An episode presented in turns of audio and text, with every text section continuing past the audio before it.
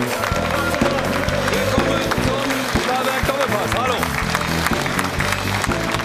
Der elfte Spieltag steht in der Diskussion und gestern Abend hat sich beeindruckend Leipzig zurückgemeldet. Ein enttäuschter Marco Rose, der Trainer von Dortmund, nach diesem 2 zu 1 für Leipzig. Und natürlich ein jubelnder und aus sich herausgehender Jesse Marsch, der jetzt weiß, jetzt sind wir wieder irgendwie oben mit dran und können auch wieder oben mitspielen. Diese beiden Mannschaften werden wir natürlich diskutieren.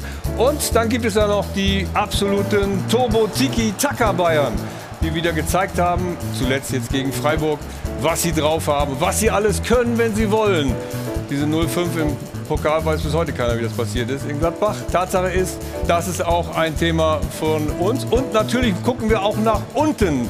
Nach elf Spieltagen ist ja fast ein Drittel der Saison vorbei. Und jetzt gucken wir, was ist da los? Bielefeld gewinnt, Bochum gewinnt. Und die Frankfurter spielen heute Abend in Fürth. Und deshalb freuen wir uns ganz besonders, dass der Sportvorstand der Eintracht aus Frankfurt heute bei uns ist. Herzlich willkommen, Markus Krösche.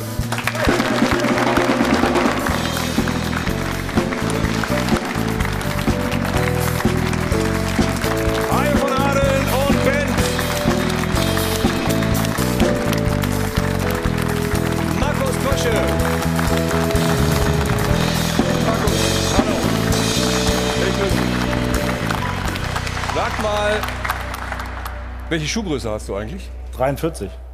Oh, das ging ja schnell. Das weißt du auswendig, gut. Das weiß ich auswendig, genau. Ich frage dich deswegen, weil du bist ja schon in Leipzig in äh, große Fußstapfen getreten, aber mit 43 ist ja kein Problem, also mit 43 Schuhgröße. Und äh, in Frankfurt hast du das auch vor? Oder sind die größer als in Leipzig?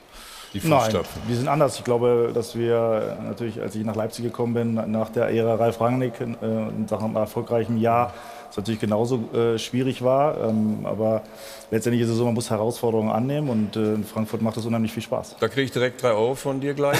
Herausforderung da- annehmen. Ja, ja, ja. wir- wir- Ich wollte nur sagen, wir vergessen das nicht. Okay. Aber ihr habt Abstiegskampf in Frankfurt.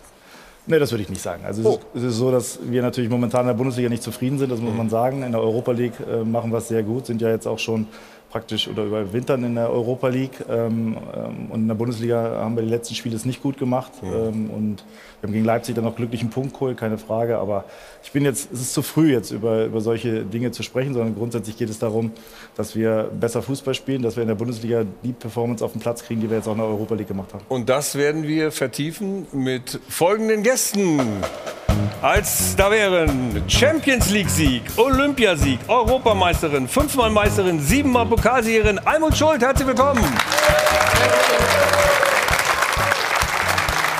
Wir begrüßen recht herzlich den Journalisten und Buchautor Lars Vollmering. Hallo. Aus Frankfurt unseren Sport 1 Reporter Christopher Michel. Guten Morgen. Von der Leipziger Volkszeitung den Chefreporter Guido Schäfer. Hallo. Und wir freuen uns über unseren Sport 1 Experten Stefan Effenberg. Guten Morgen. Und Jana hat für uns die Frage der Woche. Bitte schön. Ja, schönen guten Morgen.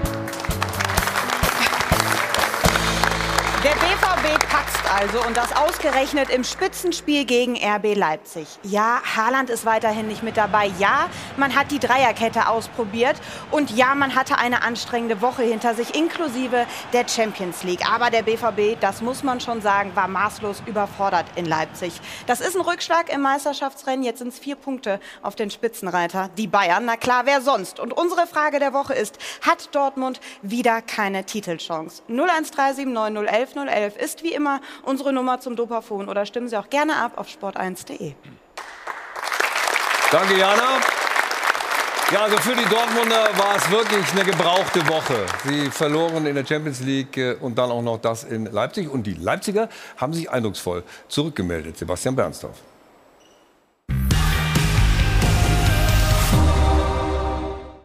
Guter Gast, harmlos, brav und viel zu höflich, um dem Gastgeber mit allzu forschem Auftreten den Abend versauen zu wollen.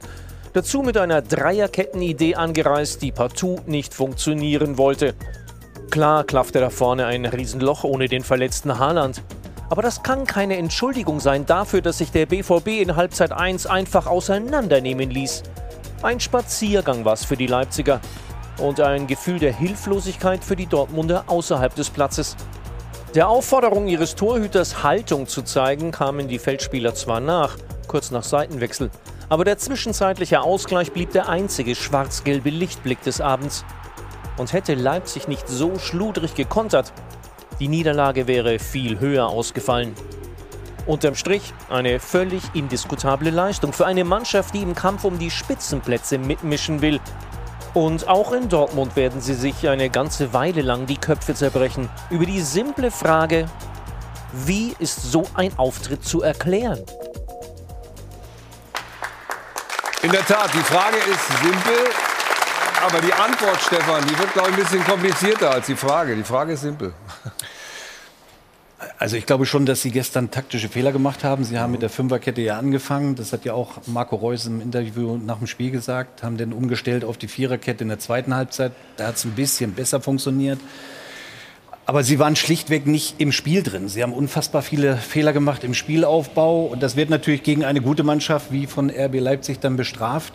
Ja. Für mich ist es auch unerklärlich, weil ich sie in der letzten Zeit sehr stabil gesehen habe. Mhm. Aber sie haben nicht das abgerufen, was sie können.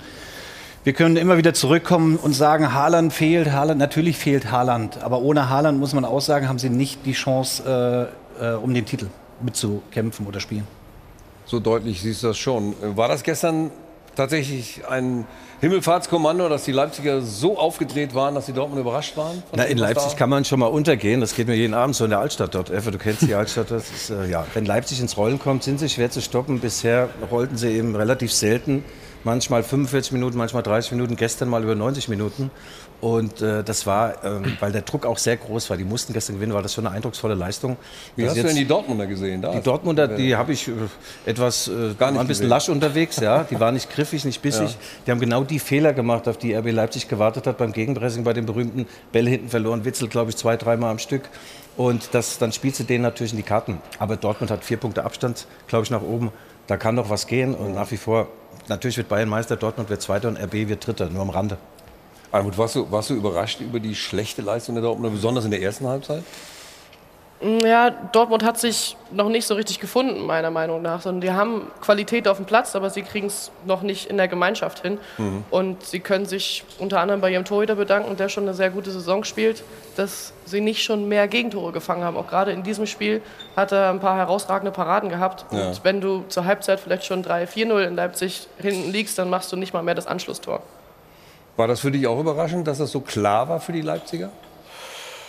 Ja, ich glaube schon, weil natürlich Leipzig so ein bisschen Probleme hatte diese Saison. Ähm, mhm. aber ich, und die Dortmund eigentlich eine gute Mannschaft haben. Aber man, man sieht schon, was, was Leipzig für eine Qualität hat, auch in der Breite. Wenn man sieht, Daniel Olmo noch auf der Bank, Conny Leimer auf der Bank, Silva auf der Bank. Das heißt, wir haben, glaube ich, in der Breite äh, da mehr Qualität, als es Borussia Dortmund hat. Und von ja. daher äh, war das natürlich äh, gestern auch ein verdienter Sieg. Und ähm, von daher ähm, glaube ich, dass dass es dann äh, auch Leipzig bis zum Schluss auch immer wieder im Rennen um die Meisterschaft mit dabei sein wird. Mhm. Wir werden ja nachher auch äh, um deine Person alles mal ein bisschen vertiefen, wenn wir über Frankfurt reden und über deine Geschichte davor.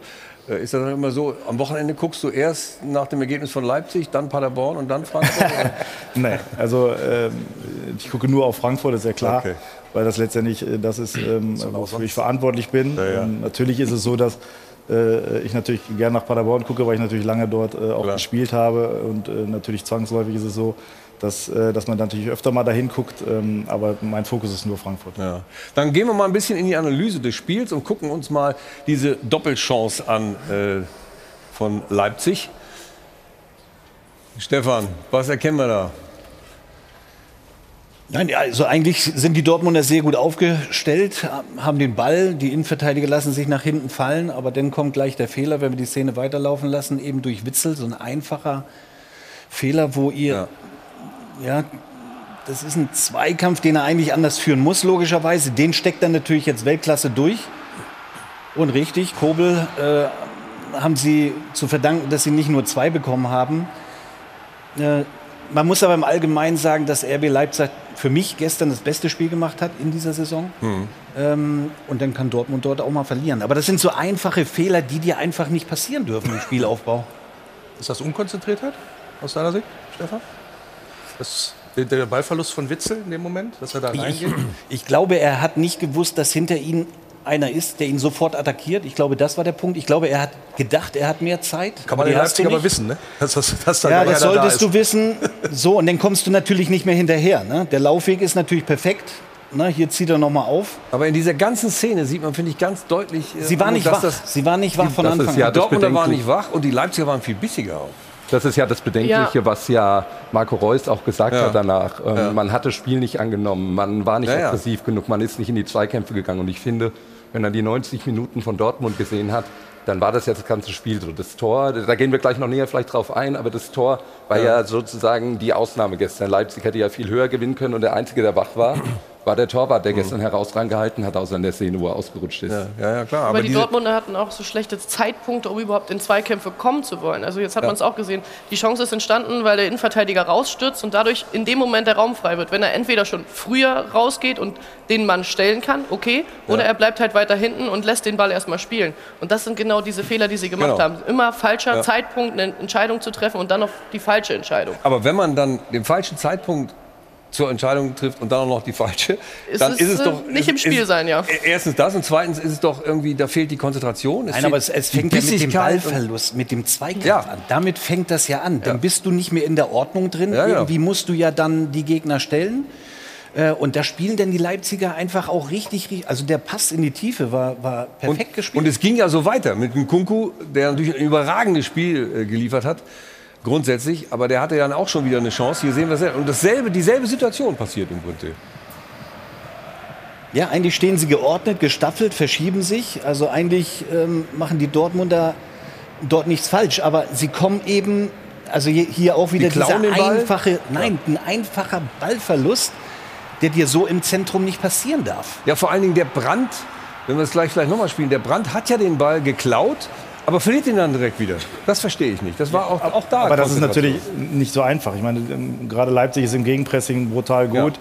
klar. Und in dem Moment, wo der Ballverlust ist, setzen sie den Gegner sofort unter Druck und nicht einer, sondern zwei, drei. ja. Dadurch haben sie natürlich diesen Ballgewinn. Julian Brandt ist natürlich in der Situation komplett unter Druck und hat kaum Lösungen, dort rauszukommen, weil Leipzig das halt richtig gut macht. Also, ich meine, du weißt selber, wenn du unter Druck gerätst und nicht, nicht von einem Mann unter Druck gesetzt wirst, sondern zwei, drei, dann ist es extrem schwierig und das macht natürlich Leipzig sehr, sehr gut. aber Markus, Ja, aber, aber dann muss ich sagen, wenn ich, wenn ich weiß, dass der Gegner extrem aggressiv Genau. presst, dann muss ich vielleicht den langen Ball rausspielen. Ja, aber du weißt doch, wie das ist manchmal. ja einfach lang und dann den zweiten versuchen zu Aber kontrollieren. du kommst, du kommst ja nicht dazu, weil du, du wirst sofort unter Druck gesetzt. Und das, was sie ja machen, ist unmittelbar ins Gegenpressing zu gehen und dann schaffst du es meistens nicht, da rauszukommen. Und wenn sie so perfekt machen, wie sie es gestern gemacht haben, wird es für jede Mannschaft schwer. Aber das hast du doch vorher auch gewusst. Ich meine, das verstehe ich nicht. Dass du dann als, als Dortmunder Team so in so ein Spiel reingehst, wie wir es in der ersten Halbzeit von denen gesehen haben. Weil Leipzig hat ja so gespielt, wie man es erwartet hat. Aber das eine ist Theorie und das andere ist die Praxis. Wenn du auf dem Platz bist und du das dann erst fühlst und merkst, dass Dann ist es zu spät. ja, das ist halt schwierig, die Dinge zu lösen. Und wenn sie es in so einer Perfektion machen, wie sie es gestern gemacht haben, was ja auch die Art und Weise ist von, von RB Leipzig, ähm, dann wird es extrem schwierig für jeden Gegner. Und von daher muss man sagen, klar sind es einfache Ballverluste, aber sie wurden, wurden auch extrem provoziert. Ich finde aber auch ein Problem ist ganz klar zu sehen, der- dass der Zugriff einfach auch gefehlt hat. Ich meine, klar, die Leipziger dann die letzten 20, 30, 40 Meter vom Tor, da geht es natürlich zur Sache. Aber die Dortmunder, du sagst zwar richtig, Stefan, die sind irgendwie geordnet, aber so eine richtige Kompaktheit, dass man das Gefühl hat, die kommen jetzt zack in diesen Zweikampf. Oder wie du sagst, Brand spitzt den Ball zurück. Warum macht er mich, ich weiß nicht, wer der andere Spieler war, ob es Pongracic war oder sonst wer, schlag den Ball dann doch einfach auch mal weg. Du merkst ja, das brennt. Klar, das ist schwer, du hast re- recht mit dem Gegenpressing, Pressing. Aber ich finde einfach in der Situation, da holt der Brand endlich, kriegt er diesen Zugriff und der Pongracic oder wer auch immer schlägt den Ball nicht raus. Das, das, Ja, oder da, da sag, muss er mal, drauf mal, er, er kriegt keinen. Zugriff, er, er kriegt mal gerade so den Fuß an den Ball und dann Ja. ist er auch schon wieder weg. Ja, Also und von das daher, haben die Leipziger wir gucken Ja, das es ist 1 ja zu der- 0 mal an. Auch. Ja, da, weil da wird es auch noch mal deutlich. Die Leipziger haben da wirklich gewirbelt, als gäbe es keinen Morgen. Stefan. Ja, aber das ist einfach nur genial gespielt. Ne? Also hier sehen wir gleich den Pass in die Tiefe, in die Schnittstelle rein. Das war perfekt. Pongracic sehen wir gleich hier unten, hebt das Abseits auf, kann er nichts machen. Und Kuku macht das, macht das perfekt. Also das war ein perfekt gespielter Ball. Bist in du die sicher, dass Tiefe, er da- den du so nicht verteidigen Bist du sicher, dass er das macht? Weil er zieht den, er geht, er geht den Laufweg mit und die, aber die Kette, die steht viel weiter vorne. Das heißt, er bekommt seine Mitspieler, verliert die aus den Augen Genau. und hätte eigentlich den, einfach den Stürmer laufen lassen und wäre vielleicht im Abseits gewesen oder so. Also er hebt das Abseits deswegen auf, weil er mitgeht mit dem Ja, Stürmer. er geht Ja, mit. der Verteidiger hat ja nur zwei Möglichkeiten. Entweder er geht mit oder er lässt ihn laufen. Genau. Aber so halbgar ist es ja auch nicht gut. Also Hummels sieht den Spieler reinlaufen, Ist zu spät. guckt, oh, mh, ja, müsste ich vielleicht mit, oh, jetzt ist der Ball da, jetzt laufe ich. Das geht nicht. Und äh, Pongracic bleibt halt auch einfach stehen. Ja, den hole ich sowieso nicht mehr ein. In dem Moment, wo ein Kunku um den Torwart rumgeht, verzögert er, also wird langsamer. Das heißt, du hättest, wenn du hinterhergelaufen wärst, sofort noch Chance eingreifen gehabt. können. Du hättest noch eine Chance gehabt. Und das war die Einstellung, die Dortmund hatte, dass sie halt Ja. nicht durchgezogen haben. Aber- sie wollten es nicht verhindern. Aber ich muss sagen, Pongracic Das hier in dem Punkt, muss ich sagen, er will ja die Außenbahn zumachen. Ne? Ja, ja, ja. Ist ja klar. Da kommt er gar und nicht das, hin. was dann im Rücken passiert, das kannst du nicht sehen. Ne? Du hast noch zwei andere geschulte Innenverteidiger drin gehabt, mit Akanji und mit Hummels, die sich natürlich dann zentral orientieren müssen. Das hat mir, die, die äh, Staffelung hat mir da gefehlt. Mhm. Aber Pongracic würde ich jetzt nicht dem Fehler zustimmen. Nein, nein, ich sage nur das Letztendliche, weil er ja auch sofort stehen bleibt und sagt, oh ja, Ja. da hätte jetzt der Torwart was machen müssen, vielleicht hätte er rauskommen müssen oder sonst was. Es geht ja. um den Willen, es noch auszubügeln. Es kann ja, alles passieren im. Fußball, deswegen muss man diesen Willen haben, es noch auszubügeln. Ich laufe hinterher und ich nutze Für diese kleine Chance. Pongracic trotzdem schwer. Der Einzige, der es versucht hat, war ja Hummels. Ja, und der ist auch noch zu spät Aber- gestartet. Ja, Pongracic kam gestern auch viel zu spät, muss ich mal dazu sagen. Häufiger. Aber das war ein anderes Thema. Ja. Häufiger Stefan, zu das spät. war auch ja. geil gespielt, Aber das muss man auch mal sagen. Super gespielt, Ja, gespielt. der passt. Eins darf man nicht vergessen, diesen Ball macht natürlich auch nicht jeder rein. Also der Nkungu wieder den umkurvt, das ist momentan der beste Bundesligaspieler, äh, der Nkungu, der ist unfassbar, der wird auch nur noch diese Saison wahrscheinlich leider in Leipzig bleiben. Äh, Dortmund macht sich ganz gut, aber Da- RB macht es auch überzeugend. Da kommen wir gleich noch Trainer zu. Wir sind jetzt aber erst noch bei den Dortmundern. Und ähm, deshalb wollen wir noch mal auf die Situation gehen. Nach dem Spiel hat äh, Marco Reus ja deutlich gesagt, also das mit der Dreierkette, das war richtig doof, dass wir da angefangen haben. Wir hätten das lieber vielleicht direkt von der, mit der Viererkette machen sollen. Das hat, haben sie dann auch umgestellt. Ähm, wir hören vielleicht noch mal kurz Marco Rose, der nämlich die Dreierkette irgendwie versucht hat zu verteidigen. ähm, äh, hat einfach was mit, mit äh, dem eigenen Personal heute zu tun gehabt. Und ähm, äh, wir wollten ein paar Dinge anders umsetzen, ein paar Dinge anders machen, haben wir nicht hinbekommen. Hätten wir gewusst, dass Toto so gut Linksverteidiger spielen kann, ähm, äh, dann hätten wir möglicherweise auch von Beginn an mit äh, Viererkette spielen können. Das klingt irgendwie so ein bisschen hilflos. So unter dem Motto, naja, wir haben es mit Dreierkette mal versucht. Irgendwie hatte ich kein Personal und dann haben wir wieder umgestellt. Oder? Ist das falsch interpretiert? Also ich würde, ich würde so sagen, das, was Marco Reus nach dem Spiel gesagt hat, ist zu 100 Prozent richtig. Mhm. Dass sie eben mit dieser Fünferkette hinten ne, gegen den Ball eben, du hast, dir, dir fehlt halt dann einer Klar, im Mittelfeld. Mittelfeld. Ja, und die Spielweise von Dortmund ist ja auch so ein bisschen äh, schnell nach vorne orientiert und versuchen zu pressen. Da fehlt ihnen halt ein Spieler. Witzel kann es nicht, ne, aufgrund seiner Art und Weise, wie er Fußball spielt. Das war eine klare Ansage von Reus in Richtung Rose, finde ich. Und wenn Rose sagt, dass äh, Hazard einen guten Linksverteidiger abgegeben hat, dann muss ich sagen, der blutet mir das Herz. Wenn ich so einen Spieler sehe, kreativ, so außergewöhnlich, der als linker Verteidiger gestellt wird, dann muss ich sagen, Und war ja auch beteiligt beim 2-1 von Leipzig. Da hat Ja, er aber quasi du- Pausen. ja, aber du kannst ihm müssen, keinen ne? Vorwurf machen. Das ist ein Es ist- offensiv ja, der denkt nach Spieler. vorne, klar. Ja, ist doch logisch. Ich wollte noch mal, wollte noch mal eins, äh, sofort, Christopher, aber ich wollte noch von dir noch eins wissen. Ja. Du bist auch in deiner aktiven Zeit von Berti Vogts mal auf die rechte Verteidigerseite gestellt Ja, das worden. war nicht Wie gut. lange hast du da geweint? Ja, geweint habe ich nicht. Aber ich habe es denn mal gemacht. Und das Ja. Problem ist, wenn du die Aufgabe denn ganz gut löst, dann wird der Trainer immer mal wieder kommen und sagen, warte mal, wenn wir da ein Problem haben, ich kann den rechts stellen, weil er hat das gut gemacht. Aber wenn du geborener Mittelfeldspieler bist, zentraler oder offensiver bist wie Hazard, dann stellst du die nicht nach hinten rechts oder nach hinten. Aber wie kommt man denn auf so eine Idee, den da hinzustellen? Kann mir das mal jemand beantworten? ja, Personal. Mal ein Also- Personal. Sie haben Genau. ja, das wollte ich gerade einhaken, Sie haben ja viel Personalpech. Auch das muss man ja trotzdem sagen. Es ist ja nicht nur Haaland, der fehlt. Es fehlt ja mit Schulz auch einer, der diese linke Seite beackern könnte, auch wenn der in den zweieinhalb Jahren Dortmund bislang noch nicht Wolf so ist dann auch ausgefallen, Wolf okay. ist ausgefallen, Emre Can fehlt, fehlt als Dazwischenfeger im Mittelfeld. Also das sind ja auch schon prominente Namen und irgendwann kommt es da an deine Grenzen. Man bringt ja dann immer den schönen Vergleich mit den Bayern, wenn bei denen Lewandowski, Kimmich und äh, Davis fehlen, dann, dann sieht es vielleicht auch mal in Leipzig so aus, dass du nicht an deine Leistungsgrenze kommst. Aber nichtsdestotrotz war es dann schon über 90 Minuten gesehen, so deutlich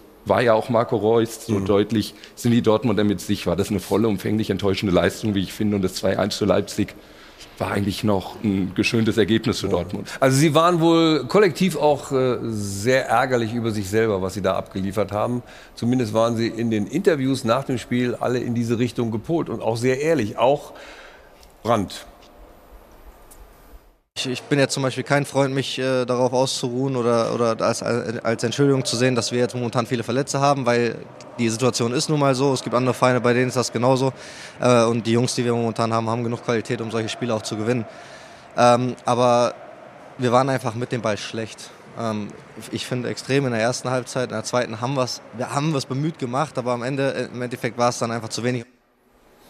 Am Endeffekt war es zu wenig. Wie kriegt denn Dortmund die Kurve oder kriegt Dortmund nicht die Kurve? Wir haben ja auch äh, nach den Titelchancen gefragt. Sind die jetzt weg? Ja, weg sind sie nicht. Also vier Punkte, elfter Na gut, aber die Art und Weise, wie sie spielen, die gehen nicht von den. Die Art, wenn sie aus. so spielen, wie sie gestern spielen, dann wird das nichts. Nee. Dann müssen sie eher darauf achten. Aber wie soll das besser werden? Wie ist das zu erklären, dass das gestern so war? Ja, du hoffst natürlich, dass die Langzeitverletzten irgendwann wiederkommen. Das ist schon eine hohe Qualität, die dann da fehlt. Und, und Haaland ist natürlich ein Spieler, der enorm, enorm wichtig ist für das Dortmunder Spiel. Und das kann man auch nicht wegdiskutieren. Wenn Ja, du bei Bayern klar. München mal Lewandowski aus, oder wenn er mal ausfällt, ein Spiel oder zwei, dann hast du zumindest noch ein Backup wie Choupo-Moting. Den sehe ich in Dortmund zum Beispiel überhaupt nicht. Und das fehlt natürlich denen auch. Das merkt man auch in der, in der Kaderzusammenstellung, dass wenn dann da diese wichtigen Stützen wegbrechen, dann kommt danach nichts. Aber vielleicht muss man auch den Fokus anders setzen. Also selbst Nämlich? Brandt hat es jetzt im Interview Mhm. gesagt, sie waren mit dem Ball schlecht. Aber wir haben es ja in den Szenen davor auch gesehen, sie waren auch ohne, Ohne den Ball, Ball. schlecht. Also sie haben es ja gar nicht geschafft, den Ball der, zu erobern und in einer vernünftigen Verteidigung zu stehen. Ja. Und das heißt, Und- wenn er schon selber analysiert, wir waren mit dem Ball schlecht, Mhm. aber eigentlich müsste man vorher anfangen, ihr wart schon schlecht ohne Ball, dann muss man die Wahrnehmung vielleicht etwas drehen von den Spielern. Wie kriegt man das hin? Wie Ja. macht ihr das, wenn ihr verloren habt? Ja, kann auch mal Straftraining geben oder sonst was. Es muss halt irgendwie ins Bewusstsein rein und man muss ihnen auch die Szenen zeigen, dass das so nicht geht. Man kann nicht stehen bleiben, man kann nicht mit fünf Leuten einen Spieler begleiten, der dribbelt. Also da muss es dann auch irgendwann mal knallen. Also ich, vielleicht ist es auch irgendwann mal eine Lösung zu sagen, wir brauchen in dem Spiel mindestens fünf gelbe Karten, um, das Bewusstsein zu kriegen, wir müssen in die Zweikämpfe gehen. Ja, das, das hat zum Beispiel ganz extrem gestern gefehlt. Aber das lag auch meistens daran, dass sie schon hinterhergelaufen sind. Sie kamen erst gar nicht dazu, überhaupt einen Zweikampf anzusetzen. Ja, aber das ist ja das, was du sagst. Ich meine, man muss jetzt auch mal das Spiel sehen. RB hat ein super Spiel gemacht, Gut. Ja. die eine sehr gute Mannschaft haben. Und äh, da kannst du halt auch mal verlieren. Gerade dann, wenn du in der Breite durch Verletzungen halt nicht das Personal hast, was, du, was du vielleicht benötigst, um in, in Leipzig gewinnen zu können. Also man muss ja mal sehen, wie macht es auch, wie hat es Leipzig gemacht. Und die haben ja gestern einen super Tag gehabt. Äh, Wir haben schon über die Dinge gesprochen, dass sie im Gegenpressing sehr gut sind. Sie haben nach vorne Qualität im letzten Drittel. Von daher muss man das auch mal akzeptieren. Und ich finde, jetzt die Diskussion anzustoßen, ist äh, Dortmund und ein Meisterschaftsrennen raus. Also ich habe jetzt gestern auch in München noch keinen gesehen, der den Julian Nagelsmann die Schale überreicht hat. Also von daher, das ist noch, Die haben die ja eh in der Vitrine. hast du sehr viel, noch sehr viel Zeit, sehr viele Spiele. Und von daher, Dortmund hat, eine, hat Qualität. Gestern, muss man sagen, war, war RB richtig gut und haben sie auch gar nicht zur Entfaltung kommen lassen. Das muss man auch manchmal So, auch so gesehen ist es schon eine geniale Überleitung. Vielleicht sollten wir tauschen die Plätze. Nein, wir wollen ja dich noch, Noch nicht. befragen. Nein, nein, nein. so weit ist noch nicht. Aber geniale Überleitung. Wir wollen gleich äh, das Gespräch vertiefen Richtung Leipzig. Und äh, haben dann natürlich auch noch Frankfurt vor mit diesem Mann. Der hat dann einiges dazu zu sagen, logischerweise. Werbung Anfang. Werbung Ende.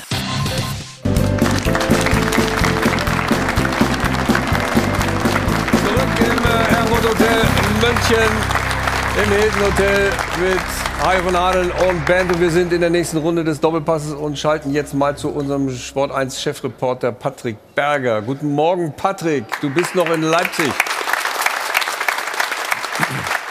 Schönen guten Morgen aus dem kalten Leipzig heute ins warme Studio. Ja, da ist es immer noch kalt. Das hat man auch gestern beim Spiel gesehen. Eiskalt war es für die Dortmunder, um da diese Überleitung zu bringen. Und die Frage ist natürlich an dich: Hast du so ein bisschen raushorchen können? Dieses Spiel hat das noch mal die Idee ja, gesteigert, im Winter noch was zu machen? Stichwort Neuverpflichtung. Also daran ist der BVB natürlich schon seit, seit längerem dran. Das ist jetzt nicht ein Problem, ähm, das äh, seit gestern erst äh, bekannt ist. Man äh, hat im Sommer schon sehr, sehr genau überlegt. Man wusste, dass man ohne Erling Haaland natürlich nur äh, die halbe Miete sozusagen ist. Ähm, man wollte aber dem Yusufa Mokoko, diesem jungen Talent, was man ja immer noch im Kader hat, von dem man sich auch ein bisschen mehr tatsächlich erhofft hat, jetzt keine Spieler dann vor die Nase ähm, ähm, äh, stellen, um dann die Entwicklung eben zu bremsen. Also im Winter natürlich nicht ganz so einfach. Wen holt man da? Es war schon mal vor einem Jahr so im Winter, da war man äh, auch mal an Ivan Perisic dran, um so einen alten Routinier zu holen, der sich dann auch mal auf die Bank setzt hinter Erling Haaland. Das hatte damals nicht geklappt. Also große Fragezeichen. Und das ist ja überhaupt so ein Ding, äh, die Kaderplanung beim BVB in der Vergangenheit viele, viele gute, viele glückliche Transfers gemacht, aber man muss auch unterm Strich sagen, vor allen Dingen in der Breite da ist es beim BVB schon äh, ganz klar so, dass man äh, da qualitativ ähm, abfällt. Ja, man hat viele Verletzte, Emre Can, Moderhut, Erling Haaland, alles potenzielle Stammspieler.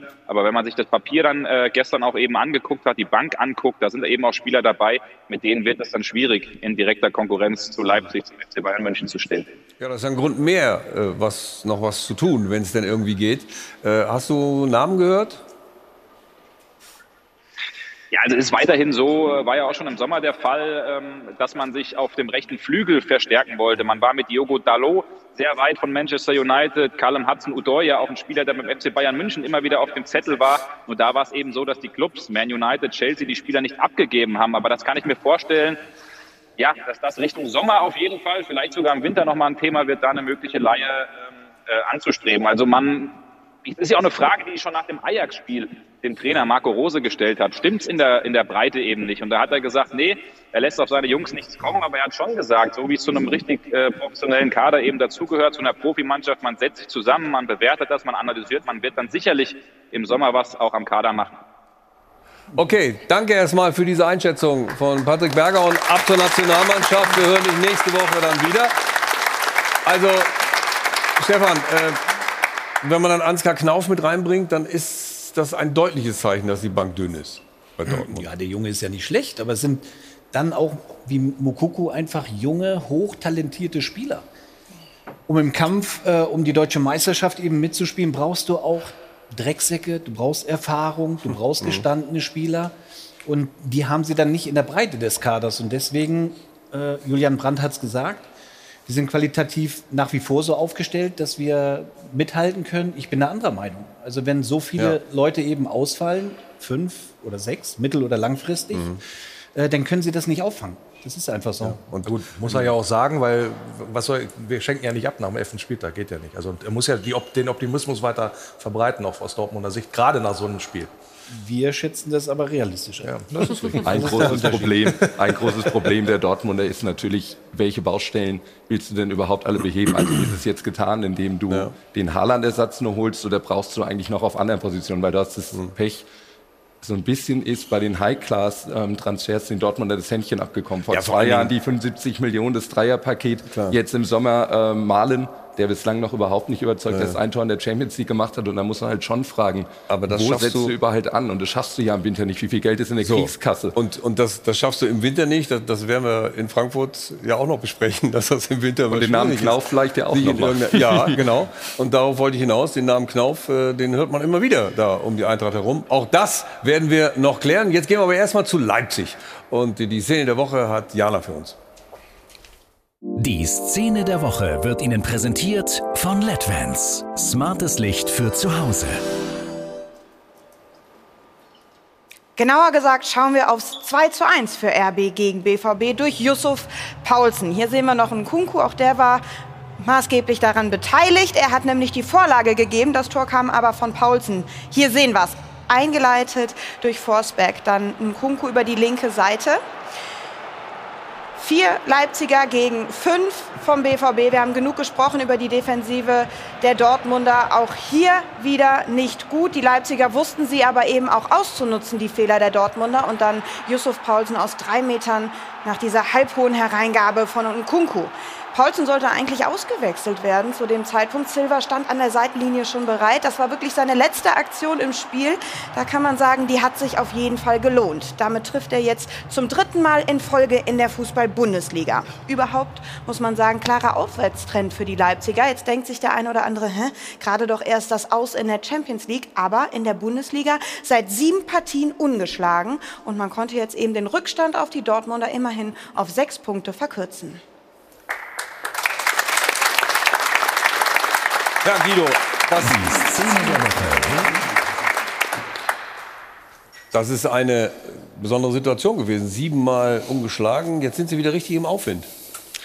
Ja, es ist jetzt nicht alles gut und es war vorher nicht alles schlecht. Also es war der Ah, ich habe schon gedacht, Ja. ich Ja, ja, das gar nichts passieren. extra- Extra jetzt von dir. extra. Nicht gut, nicht alles schlecht. Und Markus, von dir krieg ich auch noch was. Drei Euro, gib mal rüber zum, zum Markus. Die Einzahlung muss natürlich auch noch sein. Oder so, ja. Ihr Ja, könnt auch. Reise nach Jerusalem spielen hier oder sowas. Aber so, jetzt habt Das ihr ist aber ganz drin. kleines Geld, was du mitgebracht Ja, aber, hast. aber, ganz, aber das große Geld hat Leipzig ja schon ausgegeben. Nein, es gab, äh, Rudi, es gab den großen Umbruch natürlich in, äh, zu Saisonbeginn. Das Ja. weiß ja jeder, neuer Trainer, Staff, jede Menge Das hat neue Spieler. gedauert, ne? Das dauert. Äh, genau das hat man eben in der Bundesliga nicht Zeit. Und äh, einige haben ja schon gerufen, der, der Marsch muss wieder weg. Der kann das nicht in der Bundesliga. Äh, für mich ging das alles ein bisschen schnell und äh, das ist ein klasse Typ, ein klasse Trainer. Und äh, das, da wächst jetzt etwas zusammen. Also die haben noch ein bisschen gefremdelt, die Mannschaft und, und der Trainer. Und auch sogar die Masseure und Physiotherapeuten, alle neu. Äh, und das, das dauert dann wirklich seine Zeit. Und momentan ist es so, dass sie jetzt zueinander finden. Es ist auch nicht mehr nur dieses äh, Pressing und draufgehen, das Wilde, sondern auch in Kombination mit Ballbesitz. Und so haben sie gestern auch Dann gespielt. lass uns noch mal auf die, auf die 2-1-Torszene gucken. Stefan, vielleicht auch deinen Eindruck davon. Einfach gut gespielt, würde ich mal sagen. ja. ja, ja. Deswegen war er drin. Nein, hier entscheidend ist natürlich wieder ein Kuku.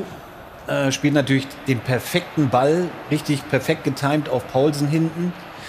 Jetzt können wir hingehen und sagen, ja, aber was macht Hazard da? Ich wiederhole mich. Das ist ein offensiv ausgerichteter Spieler, der defensiv nicht denkt wie ein normaler Verteidiger oder Linksverteidiger. Mhm. Dem da kann man überhaupt keinen Vorwurf machen. Paulsen wollte unbedingt dieses Tor machen, das hat man gesehen. ähm, nein, haben sie, haben sie gut gespielt. Aber ist das so gedacht, dass Hazard gegen den Mittelstürmer der Leipziger da verteidigt am langen Pfosten? Ja, was das heißt gegen den Mittelstürmer? Pausen kommt halt aus dem hinteren Raum. Und, und, und, Und er läuft ist- ihm im Rücken schön? Ja, aber, aber Hazard, nochmal, ist ein kreativer. Ich weiß, du willst ihm jetzt nicht. Willst ihm jetzt, das Nein, ich werde ihn Also werde ihn schützen Ja. in, dieser, äh, in dieser Situation auch.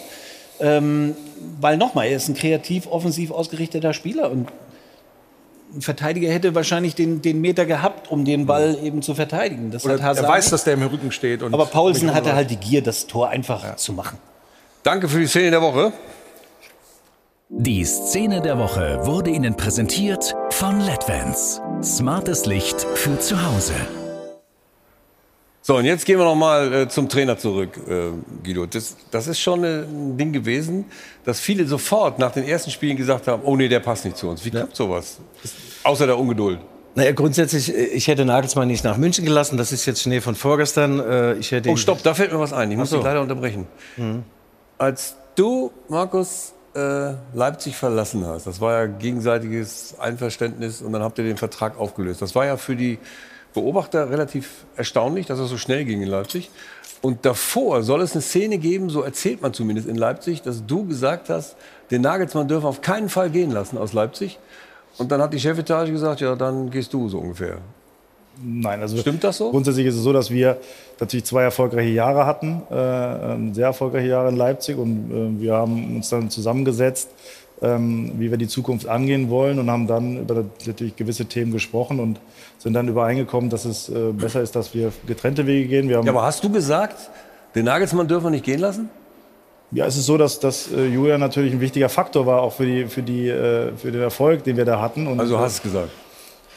Julian ist ein wichtiger Faktor gewesen. Rudi, frag mich doch mal, er hat es gesagt. Hat er es gesagt? Aber war das denn, war diese Aussage von ihm ja dann der Auslöser, dass Sie gesagt haben, also okay, Markus, dann geh du lieber? Nein, sein Vertrag, der, lief ja sowieso aus. Das war Ja. schon klar, dass Markus geht. Aber Also da gibt's keinen als eine Zusammenhang. seiner letzten Amtshandlungen, dann konnte er auch sagen, was er will, hat er dann gesagt, pass mal auf, zu Minzlaff und Co., also wir können alles machen, aber du nicht den Nagelsmann weglassen. Wir Mhm. reißen uns eine Baustelle auf und schließen den Bayern ihre Baustelle. Aber es kam dann eben, und jetzt ist äh, Jesse Marsch da, damit lebt man und Okay. zusehends besser. Ich wollte es nur noch mal klären. Ja, genau. Nagelsmann ist ja auch happy in München. Grüße, er guckt jetzt wahrscheinlich zu. Toller Typ, der Julian. Alle sind happy. Und in Leipzig ist man mittlerweile auch ein wenig äh, freundlicher gesinnt gegenüber der ganzen Geschichte. Und sie machen es jetzt auch gut. Sie spielen Fußball und sie haben jetzt nicht mehr das Problem in der Defensive. Das war gestern zum ersten Mal so, dass sie Defensive, Stefan, alles im Griff hatten. Vorne, nach vorne haben Aber sie vorher was ist auch das gut denn für ein gespielt. Typ? Aber gestern, gestern hat alles gestimmt. Was ist das denn für ein Typ, der, Der Jesse. Jesse Mars? Dass Das das, ist gedauert hat. American Style, das, alles ist gut. Uh, We are a team and uh, we are good drauf. Uh, Also der ist äh, sehr, sehr optimistisch, immer, der nimmt alle mit. Der Also wohnt ist eine übrigens- Stimmungskanone oder was? Ja, das schon, aber er ist auch jetzt äh, äh, keiner, der äh, keine Qualität als Trainer hat. Die hat er auch. Der hat menschliche Qualitäten. Das ist wirklich ein mitreißender Typ. Wenn ich dem zuhöre, würde ich am liebsten selbst noch mal kicken. Der wohnt übrigens in einem Haus mit Christopher Nkungu. Muss man vorstellen. Das sind Nachbarn.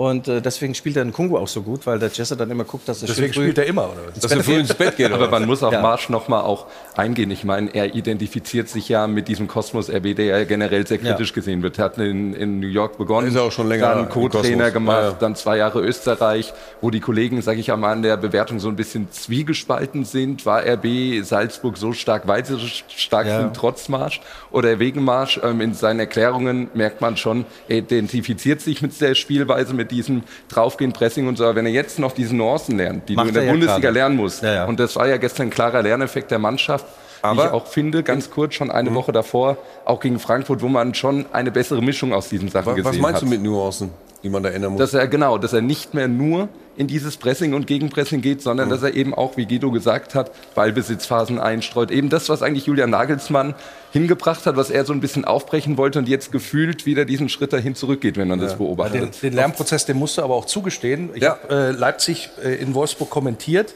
beim Spiel fürs, fürs Clubradio und da war es so, dass Wolfsburg eine sehr, sehr gute Abwehrleistung ge- gezeigt hat, das Spiel ja auch dann gewonnen hat. Und RB fiel dann irgendwann nicht mehr richtig was ein. Und irgendwann, logischerweise, wenn ein neuer Trainer da ist, muss das auch sich erstmal ein bisschen finden letztendlich.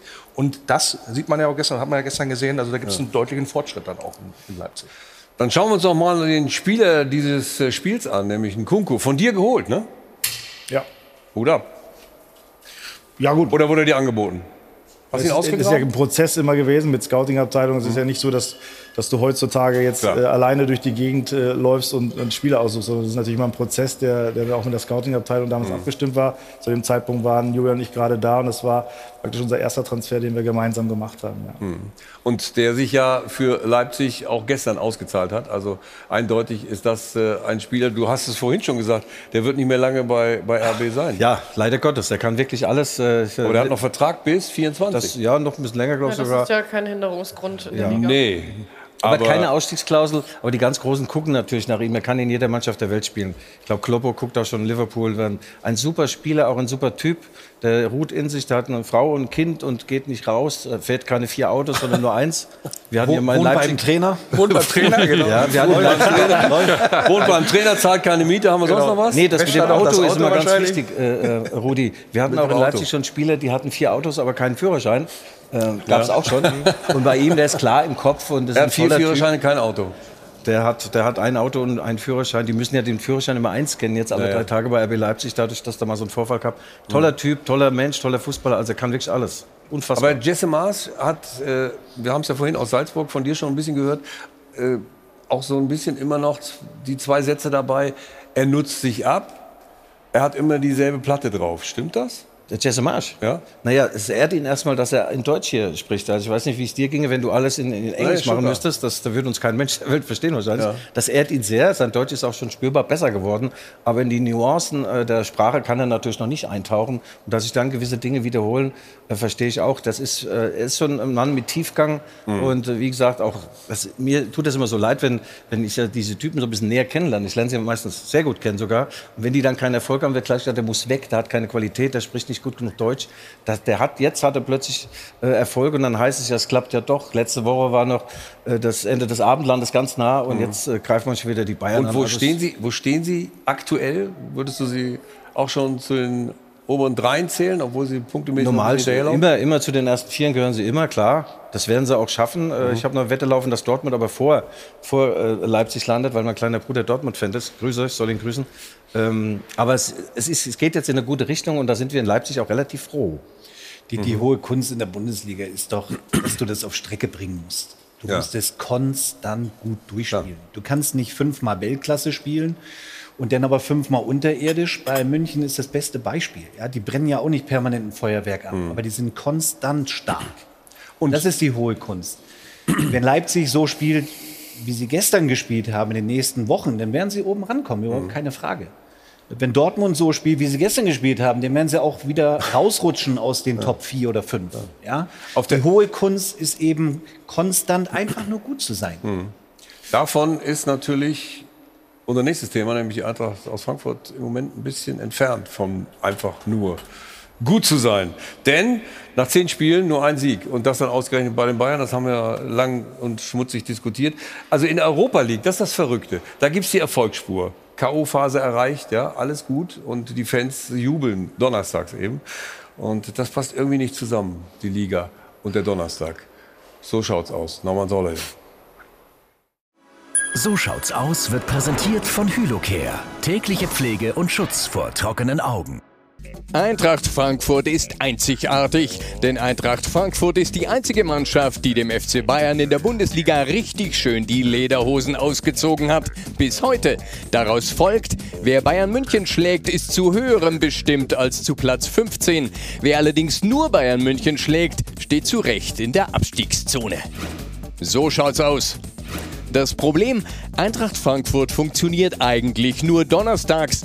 Donnerstags ist Europa League. Der Donnerstag ist Fest- und Feiertag. Drei Siege und ein Unentschieden international. Die Diva aus Hessen liebt den großen europäischen Auftritt. Vor drei Tagen erst ein Bad im Mittelmeer, dann ein Sieg gegen Piräus. Das Problem in der Liga ist, Bochum hat einfach keinen Strand. So schaut's aus. Warum tut sich Frankfurt diese Saison in der Liga so schwer? Ist es der Ärger, dass man letzte Saison die fast schon sichere Champions League-Teilnahme doch noch vergeigt hat? Oder sind es die Transfers? Silva ging nach Leipzig, Krösche kam spät aus Leipzig, Glasner noch später aus Wolfsburg. Zu spät, um die Rahmenbedingungen perfekt zu gestalten. So schaut's aus. Fest steht, die Eintracht ist im Umbruch, weniger im Kader als in der Vereinsführung. Auf Bobic und Hütter folgen Glasner und Krösche. Auf zwei harte Hunde, zwei freundliche Typen. Da stellt sich die Frage, wenn eine Truppe so launenhaft auftritt wie die Eintracht, hui gegen die Bayern, pfui gegen Bochum, braucht die Eintracht manchmal einfach die Knute? So schaut's aus. Wir sind sicher, die Herren können auch anders. Und dass die Eintracht anders kann als Platz 15 liegt nahe. Doch jetzt muss sie auch anders auftreten. Die Zeit der Dievenhaftigkeit ist vorbei. Denn wenn du gegen Fürth nicht gewinnst, hat das Konsequenzen für wen auch immer. Das Problem ist nur, auch gegen Fürth ist das Spiel nicht am Donnerstag und auch Fürth liegt nicht am Meer. So schaut's aus.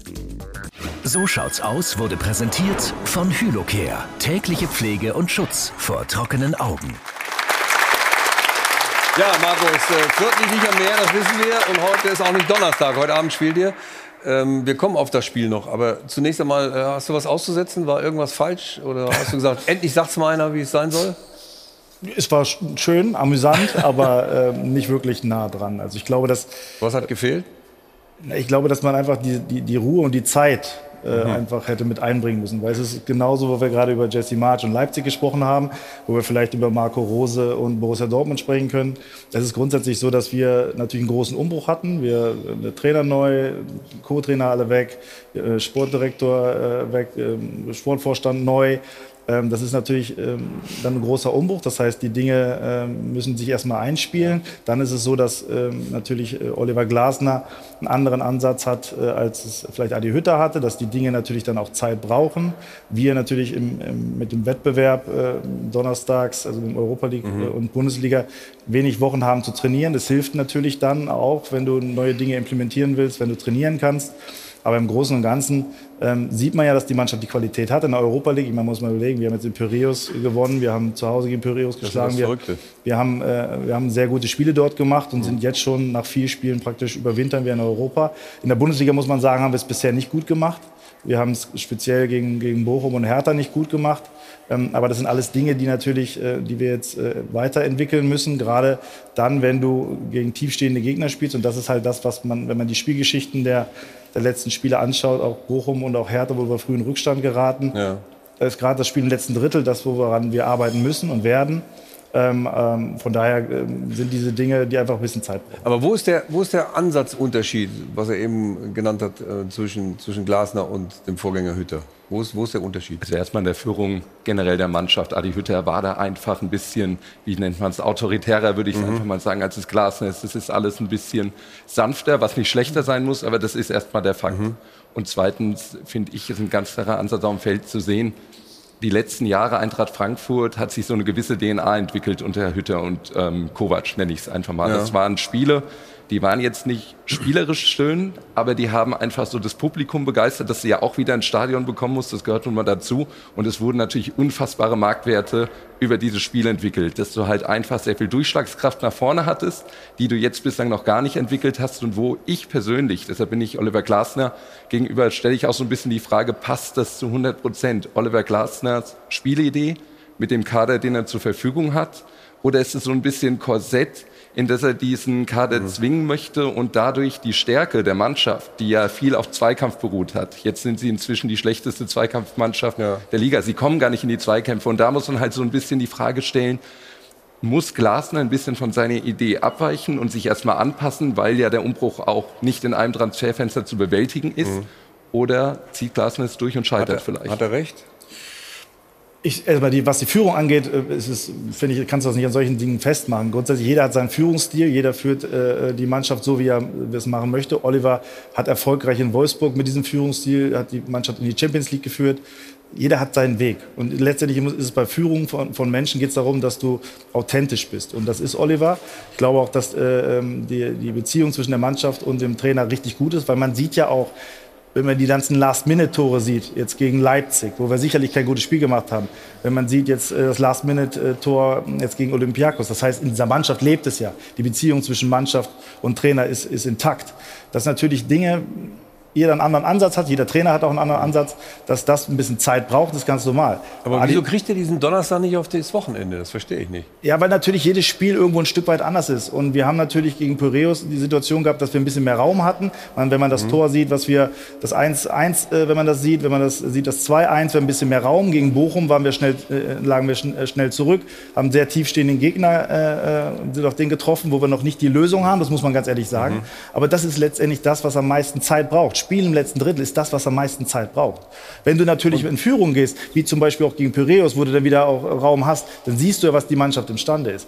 Und das sind halt Dinge, an denen wir arbeiten müssen, jeden Tag und auch arbeiten werden. Das braucht aber seine Zeit.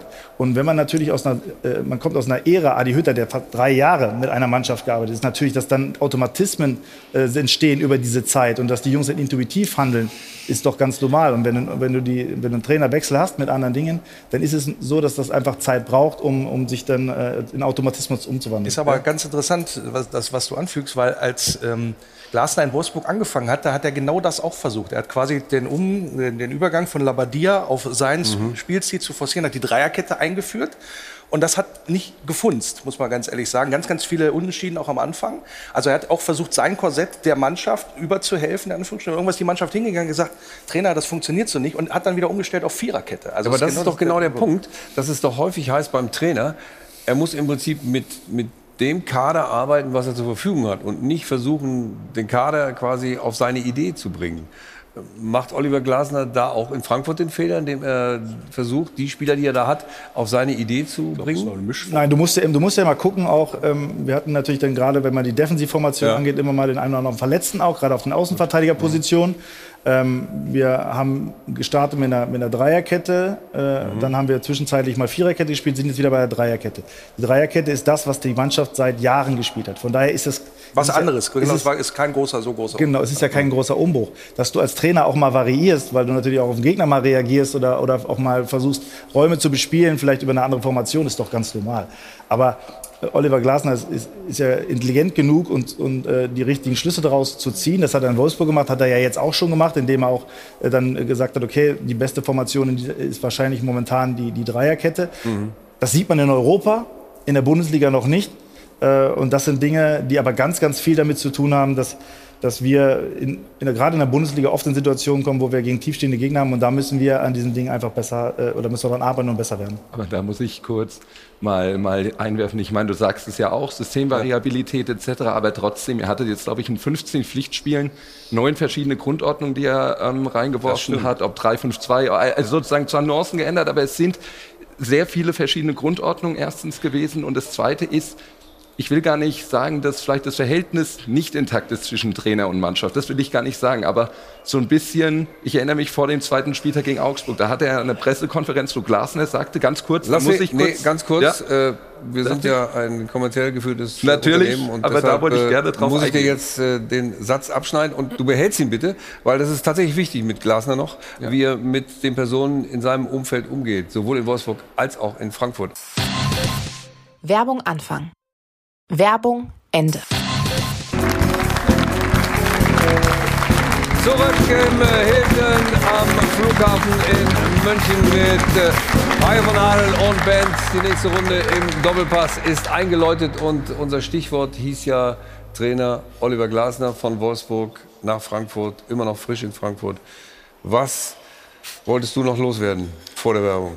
Ja, Markus hat ja gesagt, Team intakt, aber man muss halt schon, das kann ich nicht ganz beurteilen, da gibt es ja immer Strömungen, aber man muss schon sagen, sprechen Team und Trainer eine Sprache. Ich möchte an eine Pressekonferenz erinnern, wo der Trainer sagt zum Beispiel, er hat ein fantastisches Training gesehen von der Mannschaft und die Mannschaft selbst sagte ihm, hm, hm, mittelmäßig, was ich zum Beispiel auch kritisieren muss. Ganz kurz, es gibt immer unterschiedliche Wahrnehmungen ja, aber, aber Trainer wir, und wir, wir müssen da trotzdem noch passieren. ein paar, ich meine, euch kann auch nicht gefallen haben, dass er sich nach dem Hertha-Spiel einen hinter die Binde kippen wollte, öffentlichkeitswirksam und was man auch, was ich finde, was ich ähm, sehr unglücklich in der Kommunikation finde, wo es auch Risse geben kann. Er sagt in dieser Pressekonferenz, er will nicht auf einzelne Spieler eingehen, nicht kritisieren, kritisiert aber sehr genau, wie schlecht sich Timothy Chandler verhalten hat, der nach drei, der nach sechs Wochen Tribüne in die Startelf kommt, wieder auf die Tribüne geht, oder Yvonne Ndika, wo er sogar einen Fehler aus einem vorhergehenden Spiel nochmal analysiert. Und da muss ich halt schon dich fragen, wie nehmt ihr denn sowas wahr und, und habt ihr da keine Angst, dass es da irgendwann ähm, größere Risse geben kann? Oder noch Also, äh, mal, ganz kurz, ganz, ganz, nehmt ihr ganz, ganz, Einfluss kurz, ganz kurz. Die, die Thematik bezüglich der, der, diesen Satzes über, die, über das hinter die Binde kippen hat er relativiert in der nächsten Pressekonferenz, Mhm. hat sich dafür entschuldigt. Manchmal musst du auch, war natürlich ein, sehr emotionales Spiel für ihn, weil er, war- er war unter Spannung und dann kann es auch mal sein, dass du vielleicht dich etwas verrennst. Aber er hat das relativiert ähm, und es gibt zwischen dem Team und ihm überhaupt gar keine Risse. Natürlich gibt es auch Dinge, die, die, äh, wo es auch mal, wo Einzelne natürlich auch mal Kritik abbekommen. Das ist nun mal so. Aber im Großen und Ganzen äh, ist er, äh, geht es ja darum, auch die Jungs weiterzuentwickeln. Das macht er. Er ist sehr akribisch, er ist sehr im Detail mit den Jungs auch unterwegs.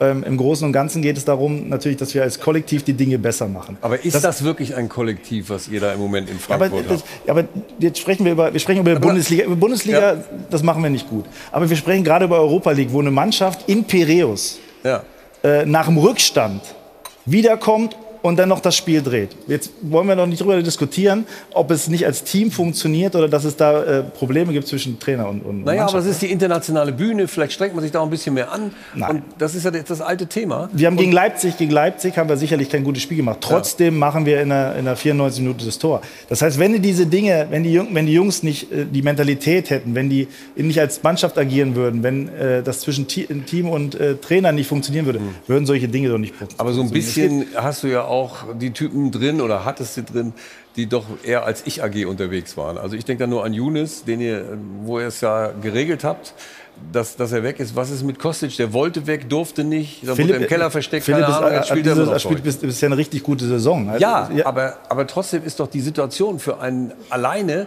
dann so, dass ich doch deutlich gezeigt habe, ich will eigentlich gar nicht mehr in Frankfurt sein. Nein, wir haben ja diese Themen bezüglich äh, Philipp, das haben wir ausgeräumt. Da gab es vor Transferschluss ein paar, paar Themen. Mhm. Aber Philipp gibt Gas, ist äh, einer unserer äh, besten Offensivspieler, die wir Ja. haben. Ist ein extrem wichtiger Spieler. Da gibt es auch überhaupt gar keine, keine Themen mehr. Sondern es geht einfach darum, dass wir fußballerisch die Dinge besser lösen müssen. Mhm. Da- Das, das hat Gründe, mit dem, mit, wie wir Spielaufbau betreiben. Das ist manchmal noch etwas zu langsam. Gerade gegen tiefstehende Gegner haben wir noch unsere Probleme.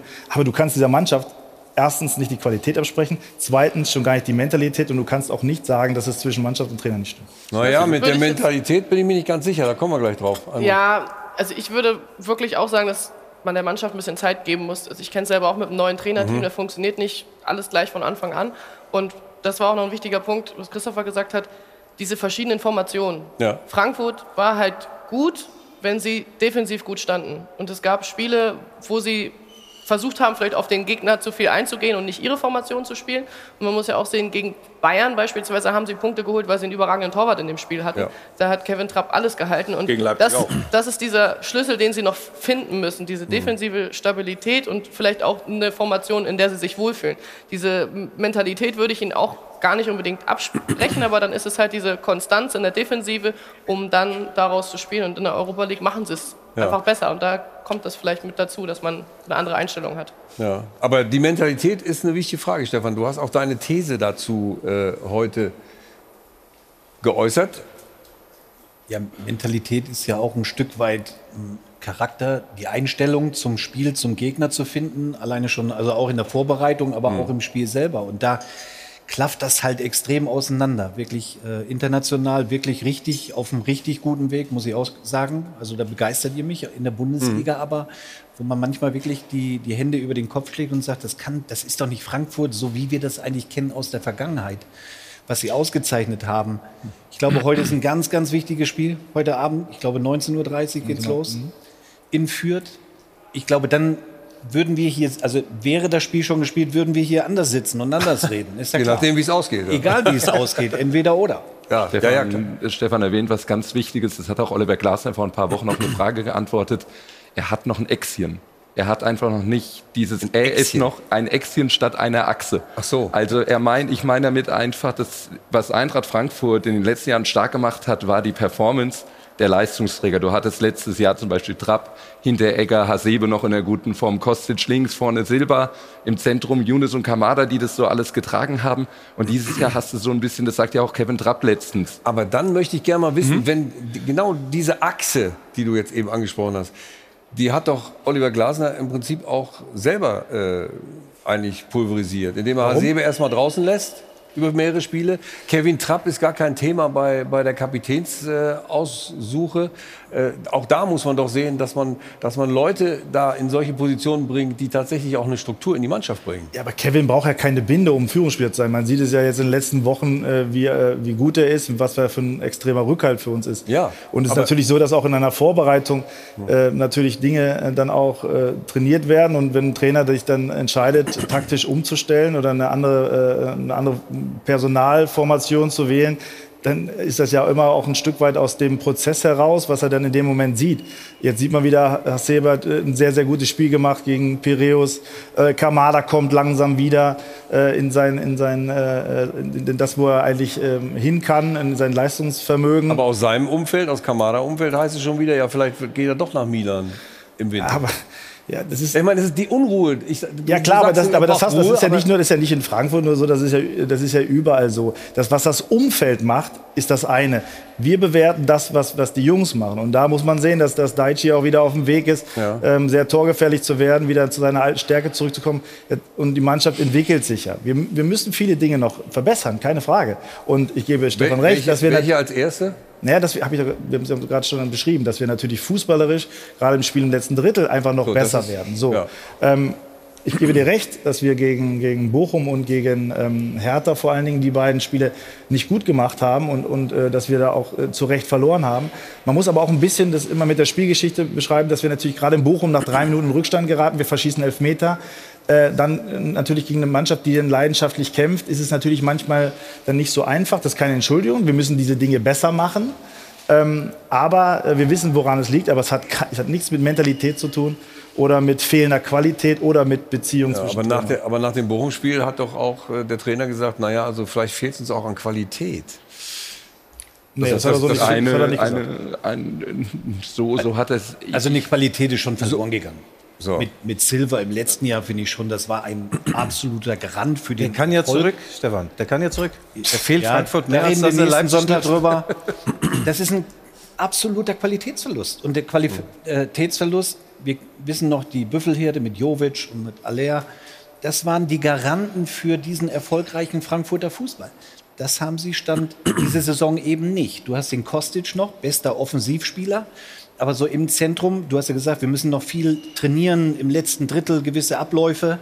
Ähm, aber da hast du halt einen Qualitätsverlust. Das ist offensichtlich. Ich, wo ich ein bisschen Problem habe mit, ist immer, wir brauchen Zeit. Wir brauchen Zeit. Das ist Geduld. immer, Marc van Bommel, Wolfsburg ist, ein, ist glaube ich, ein gutes Beispiel. Ich hätte mir auch mehr Zeit gewünscht oder er sich persönlich wahrscheinlich auch. Hm. Aber die hast du in dem Geschäft nicht.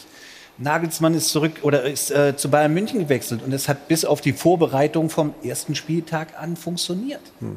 Also verstehst du, was ich meine? Ja, ja, ja, ist schon klar. Was- so, also man kann ja nicht immer sagen, oh, der Trainer braucht noch Zeit und ich bin ein Freund davon, das zu sagen und ich unterstütze das auch, überhaupt keine Frage. Aber man muss das denn mal auch äh, einordnen mit der Qualität, die ich dann im Kader habe. Ob Hm. das wirklich dazu das reicht, um eventuell wieder die internationalen Plätze zu erreichen. Ein, eine Sache ist, ich sehe gar nicht so ein Qualitätsproblem bei der Eintracht. Da bleibe ich auch dabei, dass ich finde, der Kader gibt es her, dass man das Ziel, was ja eigentlich ist, Top 10, vielleicht mal in diesem Jahr auch zu sagen, man macht eine Übergangssaison ohne Abstiegsnot, die ist eigentlich da. Das große Problem ist bei euch, finde ich einfach, die Durchschlagskraft. Das ist ja immer das, was da vorne ähm, sage ich mal, die Kirsche auf der Torte ist. Und da ist halt ein Problem. Auf Drei einmal Euro. wird auf der Torte. Ich- ich wollte ihn nur nicht direkt abgrätschen, ja. Das Dann machen wir die sechs erstmal. Ersten Mal ja und schon die Kirsche auf Ja, der muss Torte. das sein. Ist ja für guten Zweck. Nein, aber was einfach ähm, ein Problem ist, auf einmal kommt Paciencia wieder rein, der eigentlich ein Verkaufskandidat mit dem Sommer war oder auch einer war, der gehen wollte nach seinem Leihjahr Schalke. Dann Ragnar Ache ist jetzt im zweiten Jahr, der, dass er in Frankfurt ist, noch nicht den nächsten Schritt gegangen. Und ihr wusstet sehr früh, dass André Silva den Club verlassen wird und habt erst sehr spät mit Sam Lammers, und das sage ich auch gleich vorweg, den werde ich hier jetzt nicht auseinandernehmen, wie das, wie das phasenweise in den Medien passiert, der aber einen Weg genommen hat, zwei gute Spiele mit zwei tollen Toren und jetzt gegen Olympiakos, das muss man auch sagen, unterirdisch war. Und Aber er ist, dann, kein, er ist natürlich keiner, um, um ihn auch noch mal zu Wort kommen zu lassen. Markus, der, der Lammers ist auch keiner, äh, der, der nun in der, in der Mitte sich immer rumtreibt, also um, um die Flanken von Man Kostic. muss das mal ein bisschen relativieren. Natürlich haben wir mit, mit, mit Silva natürlich Qualität verloren. Das, Ja. das ist gar keine Frage. Ich meine, 28 Tore. Man sieht aber auch, dass natürlich auch ein André Silva jetzt in Leipzig Anlaufzeit braucht. Alle Stürmer, die jetzt äh, in, in Frankfurt waren, äh, haben natürlich ein bisschen Anfang, äh, Anlaufzeit gebraucht. Auch André Silva hat an, äh, Anlaufzeit gebraucht. Ein Haller hat Anlaufzeit gebraucht. Ich glaube, das muss man grundsätzlich immer sehen. Und gerade wenn du aus einer anderen Liga kommst, äh, wie Boré, bei den vergessen wir ja in der ganzen Mhm. Diskussion gerade, der das ja sehr gut macht, der vielleicht noch nicht diese Torgefahr hat, aber der unheimlich viel für die Mannschaft arbeitet. Und wir haben mit Sam jemanden, der natürlich aus einer anderen Liga kommt. Äh, die brauchen einfach ein Stück weit Anlaufzeit. Natürlich äh, ist es so, dass, dass, dass äh, Sam natürlich auch selber momentan vielleicht mit, der, äh, mit dem, wie er momentan performt, nicht zufrieden ist. Aber er hat ja schon gezeigt, er ist ja sehr gut gekommen, hat, äh, uns, angekommen bei uns, äh, mit Fenerbahce direkt getroffen, danach in Wolfsburg direkt getroffen. Ähm, jetzt momentan hat er ein bisschen, ein bisschen äh, Probleme, gar keine Frage. Aber das ist trotzdem ein Prozess, gerade Offensivspieler. Wenn Offensivspieler, ich meine, das weißt du auch, wenn wir, wenn wir über Malen sprechen, der Ja. jetzt, äh, jetzt in Dortmund, der braucht auch seine Anlaufzeit. Das ist, es ist nun mal so, wenn du aus einer anderen Liga kommst, dass es du ein bisschen mehr Zeit brauchst, Abstimmungsprobleme. Wenn du in, als defensiver Spieler neu kommst, dann ist es ein Stück weit einfacher, weil die Auf Aufgaben und Anforderungen etwas anders an dich sind, die, als- wie ein Offensivspieler, weil es da um Timing geht, um, um, um Abstimmung geht. Und von daher, jeder hat seine Qualität. Wir haben versucht, die, die Dinge, die uns gefehlt haben, ähm, ähm, durch den einen oder anderen zu ersetzen, weil wir natürlich es total schwierig ist, einen André Silva alleine zu ersetzen. Weil dafür Aber jetzt habt ihr elf Spieltage, also heute fehlt das Spiel noch, aber im Prinzip ist das Drittel der Saison rum. Wo, wo, wo steht ihr? Was, was, habt ihr ein Saisonziel eigentlich ausgegeben? Naja, wir haben schon gesagt, dass wir perspektivisch natürlich um die Europa League Plätze mitspielen wollen. Aber dieses Jahr muss man auch ehrlicherweise sagen, ist natürlich mit diesen ganzen äh, ähm, äh, Veränderungen natürlich, äh, das muss man schon über einen Umbruch sprechen. Das ist einfach so. Ja. Und das wird einfach Zeit brauchen. Aber für uns ist es wichtig, uns auf, auf heute zu konzentrieren, also auf das Heute und das immer wieder weiterzuentwickeln. Weil das ist das, äh, was wir verbessern müssen. Wir machen es in der Europa League gut und in der Bundesliga müssen wir sehen, dass wir es kont äh, kontinuierlich Das auch heißt, ihr müsst im Wintertransferfenster noch mal was machen. Weil wenn man auf die Tabelle guckt, seid ihr unten. Also mit Ja, aber wir, sagen, wir, wir haben den elften Spieltag. Ja, eben. Ja, genau. Es ist schon Drittel vorbei. Ja gut, aber das habe ich ja vorhin schon gesagt. Ja. Die Saison ist doch nicht vorbei. Also wir haben, wir haben unsere Probleme, kleine Frage, Mhm. und wir müssen an den Dingen arbeiten.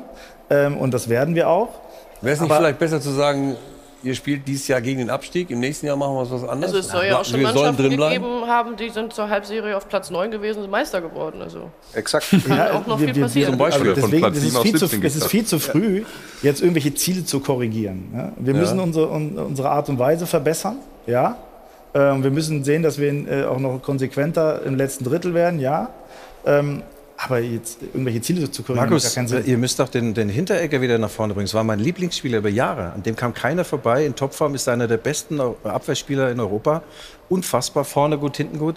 Und irgendwie wirkt er jetzt nicht mehr ganz so griffig. Trinkt er zu viel Appleboy ab und zu? Oder was ist mit dem los? Bisschen Nein, Hinti- so Hinti- angeschlagen auch ein bisschen. Ne? Also hat Hinti hatte natürlich auch äh, äh, das Problem, dass er sich relativ schnell eine, eine Schulterverletzung zugezogen hat, hat dann aber gespielt. Sicherlich ist es so, dass Hinti natürlich noch mehr kann, gar keine Frage. Ähm, aber ähm, jetzt hat er gegen Piraeus mal nicht gespielt, da hat, äh, hat Hasebe seine Position gespielt. Aber Hinti ist natürlich ein extrem wichtiger Spieler für uns. Mit den Qualitäten, die du, die du ja auch gerade beschreibst, hat er auch in München gerade bei Offensivstandards das Tor auch gemacht. Ähm, aber auch er ähm, ähm, muss jetzt die Dinge, muss sich da verbessern, muss einfach sehen, dass er sich weiterentwickelt. Aber er ist natürlich ein ganz wichtiger Spieler. Wieso sagst du eigentlich nicht, so einen wie Hinteregger brauchen wir im Abschießkampf? Du vermeidest das Wort Abschießkampf, ne? Ja, weil, ich, weil es für mich viel zu früh ist, über, so, äh, über, solchen, über solche plakativen Ausdrücke zu reden. Mhm. Für euch Medien ist das super, klar. Aber wir haben, wir haben den 11. Spieltag. So, wir haben noch den 10., weil wir heute noch nicht gespielt haben. klar. Da ist noch so viel Luft nach oben. Deswegen sage ich ja, ist ja noch keiner, der jetzt irgendwie Bayern München die Meisterschale äh, überreicht hat. Mhm. Das passiert noch so viel. Wir müssen sehen, dass wir die Dinge besser machen. Gar keine Frage. Ja. Äh, aber jetzt äh, irgendwelche, äh, mich an irgendwelchen Ausdrücken oder irgendwelche Korrekturen in, in der Zielsetzung zu machen, das sehe ich nicht. Die Struktur in der Mannschaft, du hast es vorhin bei Borussia Dortmund ja auch schon mal angesprochen. Ähm, fehlt die noch in Frankfurt, deiner Meinung nach?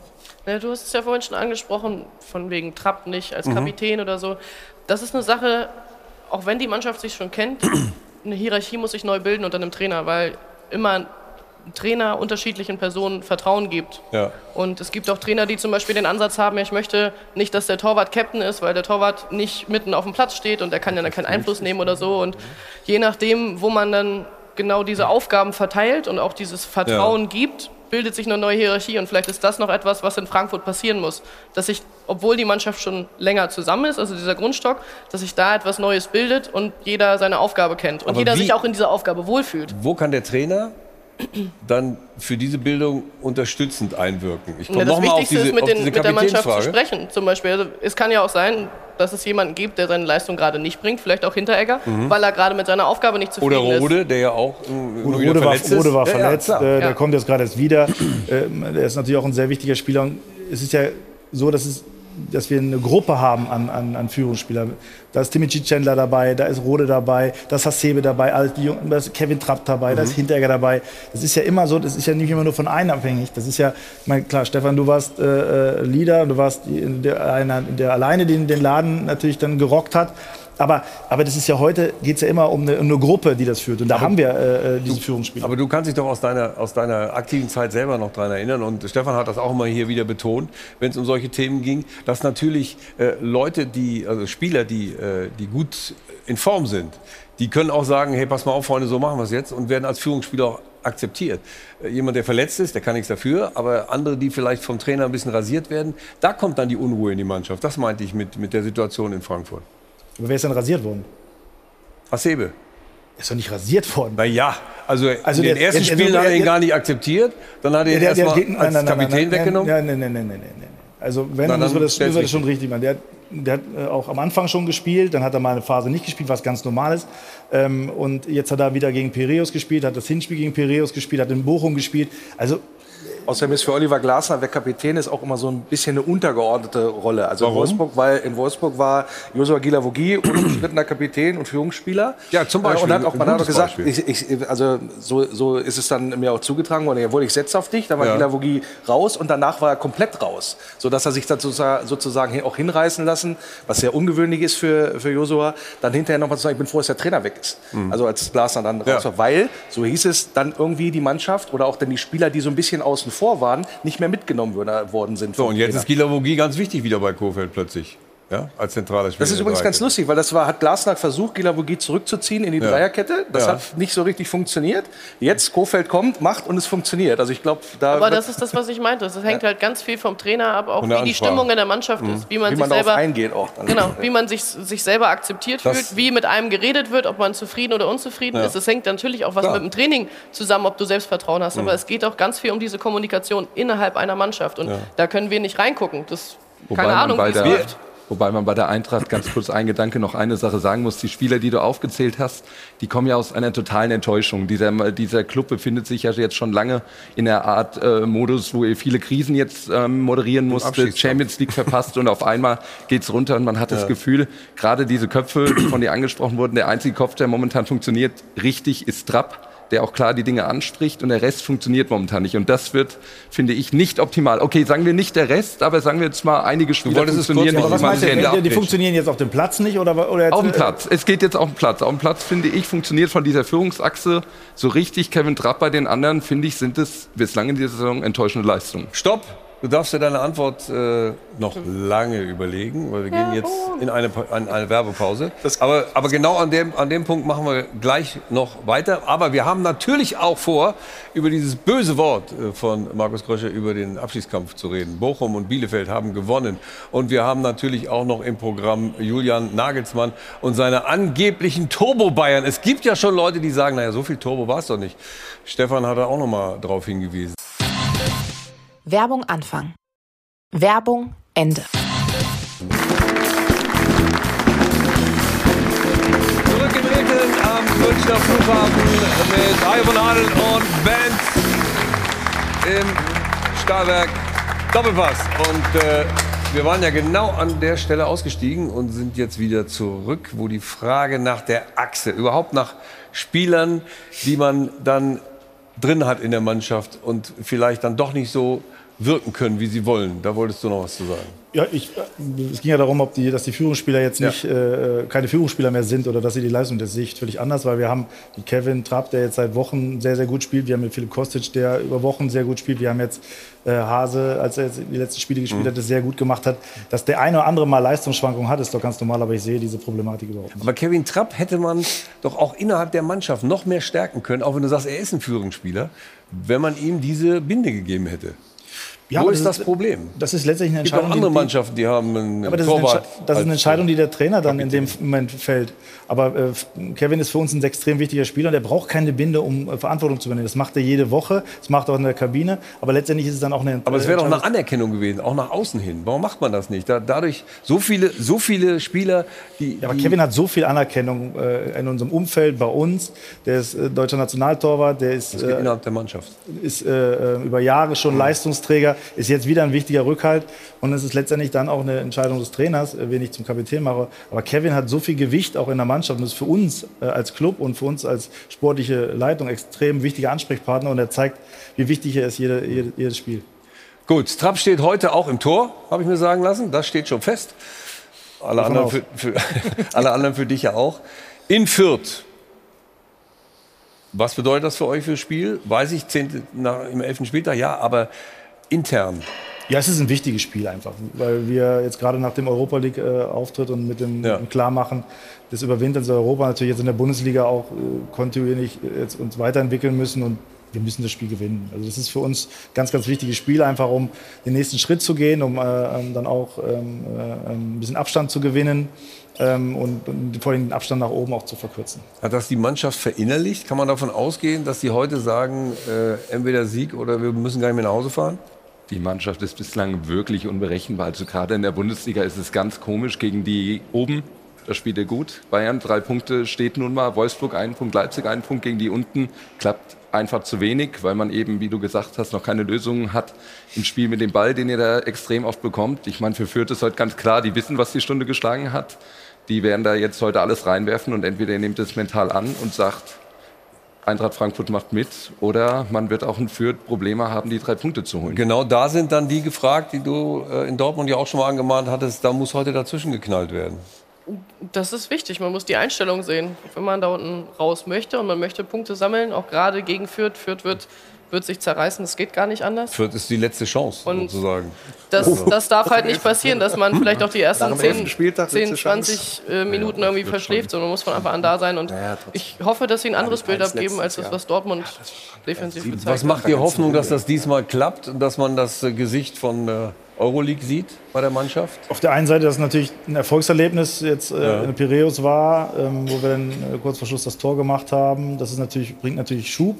Aber es ist natürlich wirklich wichtig, dass du von Anfang an da bist. Das ist halt entscheidend. Das waren wir in Bochum nicht. Das waren wir Mhm. gegen Hertha nicht. Ähm, und das müssen wir halt sehen, dass wir von, von Anfang an äh, ähm, wach sind und dass wir versuchen, in Führung zu gehen. Dann werden sich mehr Räume ergeben und das wird unser Ziel sein. Stichwort Bochum, ja, da ist genau der Haken. Bochum und Bielefeld haben gepunktet. Insofern ist der Druck eben da für das Spiel in Fürth für die Frankfurter. Und ähm, die Situation ist natürlich so, wenn dann diese Liga unten zusammenrückt, dann äh, kann man schon das Zittern beginnen. Eine Bestandsaufnahme von Norman Soleder.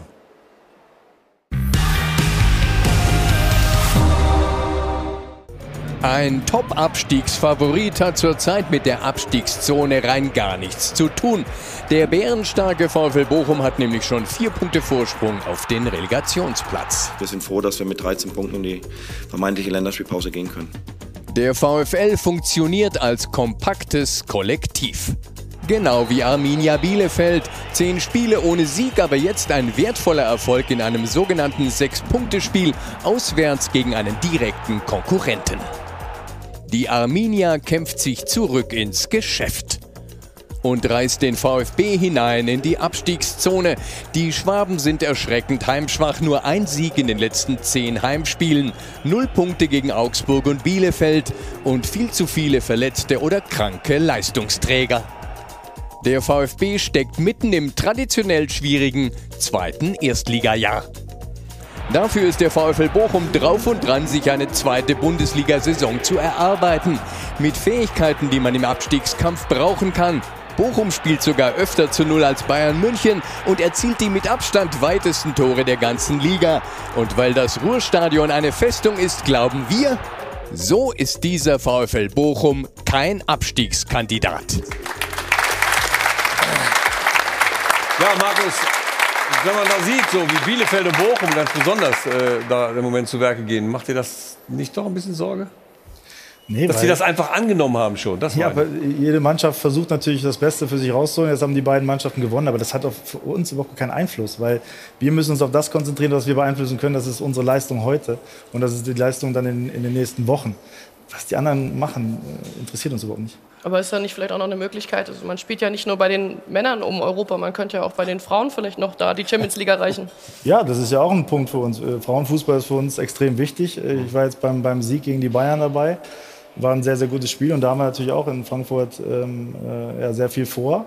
Ähm, wir sind auf einem guten Weg, die spielen sehr, sehr gut. Von daher. Ähm, Was heißt denn eigentlich viel vor? Wohin soll es denn gehen in den nächsten Jahren? Ja, wir wollen schon sehen, dass wir, dass wir ähm, Richtung Champions League oder näher an die Champions League Plätze rankommen. Äh, Wir haben ein junges Team, äh, wir haben einen sehr guten Trainer und, und äh, wollen das in den nächsten Jahren auf jeden Fall angehen. Jetzt fragst du ihn aber aus. Naja, wenn ich schon mal die Chance habe, muss ich doch mal wissen, was der Vorstand Das- tatsächlich plant. Das, das Problem ist, dass wir jetzt eigentlich vorhaben, über den Abstieg zu reden. Es ist vollkommen Über den. Abstiegskampf. Aber- ja. Das ist das Problem. Was mache ich jetzt? Vielleicht haben wir, Wir nachher machen's noch mal, einfach. vielleicht haben wir nachher noch mal Zeit. Ja, doch, das kann sein. Also das kriegen wir noch hin, aber wir wollen jetzt erstmal ein Kuriosum uns angucken. Vielleicht gab es das beim Frauenfußball auch schon mal. Ich denke ja. Bestimmt. Ein Tor, eine Torhüterin versucht einen Elfmeter zu schießen. Gab es das bei euch schon mal? Das wir sind ist jetzt auch aber, schon vorgekommen, ja. siehst du, und wahrscheinlich auch verschossen. Jana, bitte. Sowohl als auch. Ja, es hätte das 2 zu 0 für Bochum werden können, aber Betonung liegt eben auf hätte. Es gibt Elfmeter für Bochum, eigentlich wollte den Pantovic schießen, aber die Fans forderten mit Sprechkörn, dass Keeper Manuel Riemann das Ding macht und das sah dann eben so aus. Das ging voll über die Latte, also das war wirklich nüscht. Auf Twitter sorgte diese Szene natürlich etwas für Spott kann man schon sagen. Kollege Matthias Esch sagte, schöner Abstoß von Manuel Riemann, so kann man es auf jeden Fall sehen. Oder auch Magic Moments sollte man nicht versuchen zu wiederholen. Das spielt natürlich an auf den Elver von Riemann im Pokal gegen Augsburg. Da hat er den Entscheiden ja verwandelt. Deswegen denke ich mir auch, haben die Fans ihn gefordert. Aber das ging diesmal eben schief. Und wir haben es uns mal nicht nehmen lassen, seine Elverakte uns mal rauszusuchen. Im Mai 2007 in der zweiten Bundesliga bei seinem Profidebüt für Wacker Burghausen. Da hat er auch schon Elver verschossen und auch in der dritten Liga, damals für Osnabrück. Und somit hat Riemann jetzt in allen drei Profiligen seinen einzigen Elver jeweils verschossen. Also beim Stand von 1 zu 0 für die Bochumer zu diesem Zeitpunkt muss man schon sagen, das war eine mutige Aktion, oder? Eine verrückte Geschichte und äh, ich glaube, er wollte es, ich glaube, er wollte es einfach noch mal wissen. Im DFB-Pokal hat er ja seine Elfmeter reingemacht und er, jetzt hat er die Bestätigung, der DFB-Pokal ist sein Wettbewerb, da schießt er Elfmeter und dann in der Liga vielleicht nicht. Aber ganz ehrlich, es gibt auch genug Spieler, die nach so einem Erfolg wieder zum Punkt gehen und die werden dann vielleicht mhm. nicht so zerrissen. Natürlich ist es ungewöhnlich, wenn Hast Torwart. Hast du auch schon mal getraut? Hm, ja, ich habe auch schon. Ich habe sogar in der U17-Nationalmannschaft ein äh, Tor auf meiner Seite stehen. Ja. Du hast einen Elfmeter getroffen? Ja, habe ich. Aber Sehr ich habe auch schon mal einen verschossen, also so kann es auch aber, gehen. Aber so wie er den angesetzt hat, war das doch ein ganz klarer Abstoß, ne? In dem Moment Torschuss. wahrscheinlich schon, aber er, er, es ist ja auch die Frage, war es wieder so eine aufgestülpte Entscheidung? Mhm. Da sind wir wieder von, von dem, was kommt von dir, wenn er gar nicht nach vorne laufen wollte, sondern die Fans haben ihn, ihn gefordert. Vielleicht war er dann gar nicht hundertprozentig vorbereitet und auf diese Aktion und dann kommt so ein halbgares Ding aus. Thomas, Thomas Reis hat auch noch extra der Trainer gesagt, also ich, ich wollte ihn eigentlich gar nicht, dass er einen Elfmeter schießt, aber dann haben die ihn alle gefordert und haben gesagt, gut, dann schieß. Also gut, das ist nochmal gut gegangen für Bochum. Team Spirit stimmt. Sie haben ihn nicht zusammengeschissen, obwohl der Ball ist immer noch weg. Ne? Ja, aber letztendlich ist ja gar nicht so schlecht der Ansatz gewesen, das Ding hoch zu versuchen, weil hoch geht ja bei Elfmeter Unter meistens die Latte rein. Also geht er fast immer und rein. mit der Geschwindigkeit wieder, also der tritt den ja übers Ruhrstadion rüber. Der ja, eben. Ich sag ja, der Ball ist noch unterwegs. und äh, Kannst du froh sein, wenn es Netz hält, wenn er drin ist. Wir machen jetzt einen Spot und dann sind wir gleich wieder da. Dann geht es um die Bayern. Bis gleich.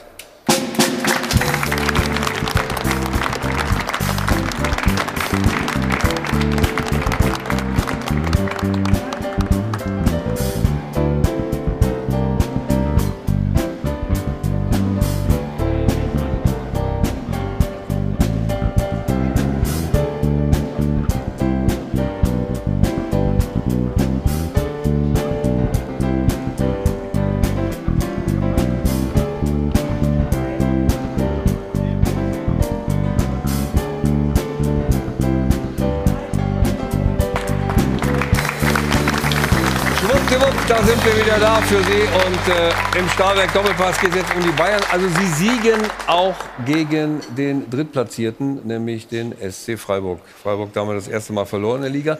Und Christian Streich, der Trainer von Freiburg, ist laut eigener Aussage ein Fan von äh, Bayern-Trainer Julian Nagelsmann, Sebastian Bernstorff.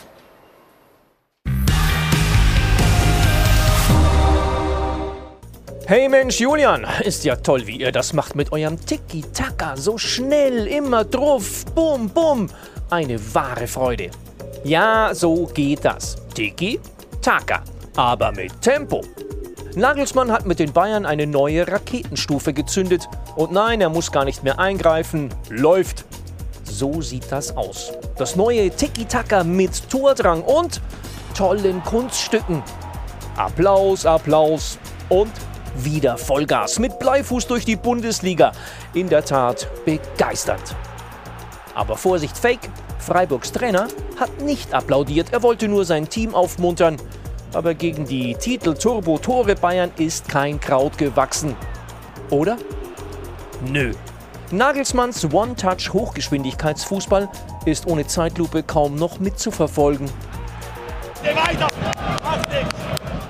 Bravo, bravo, unglaubliche 72 Tore in 18 Pflichtspielen. Das sind vier im Schnitt. Ja, vier.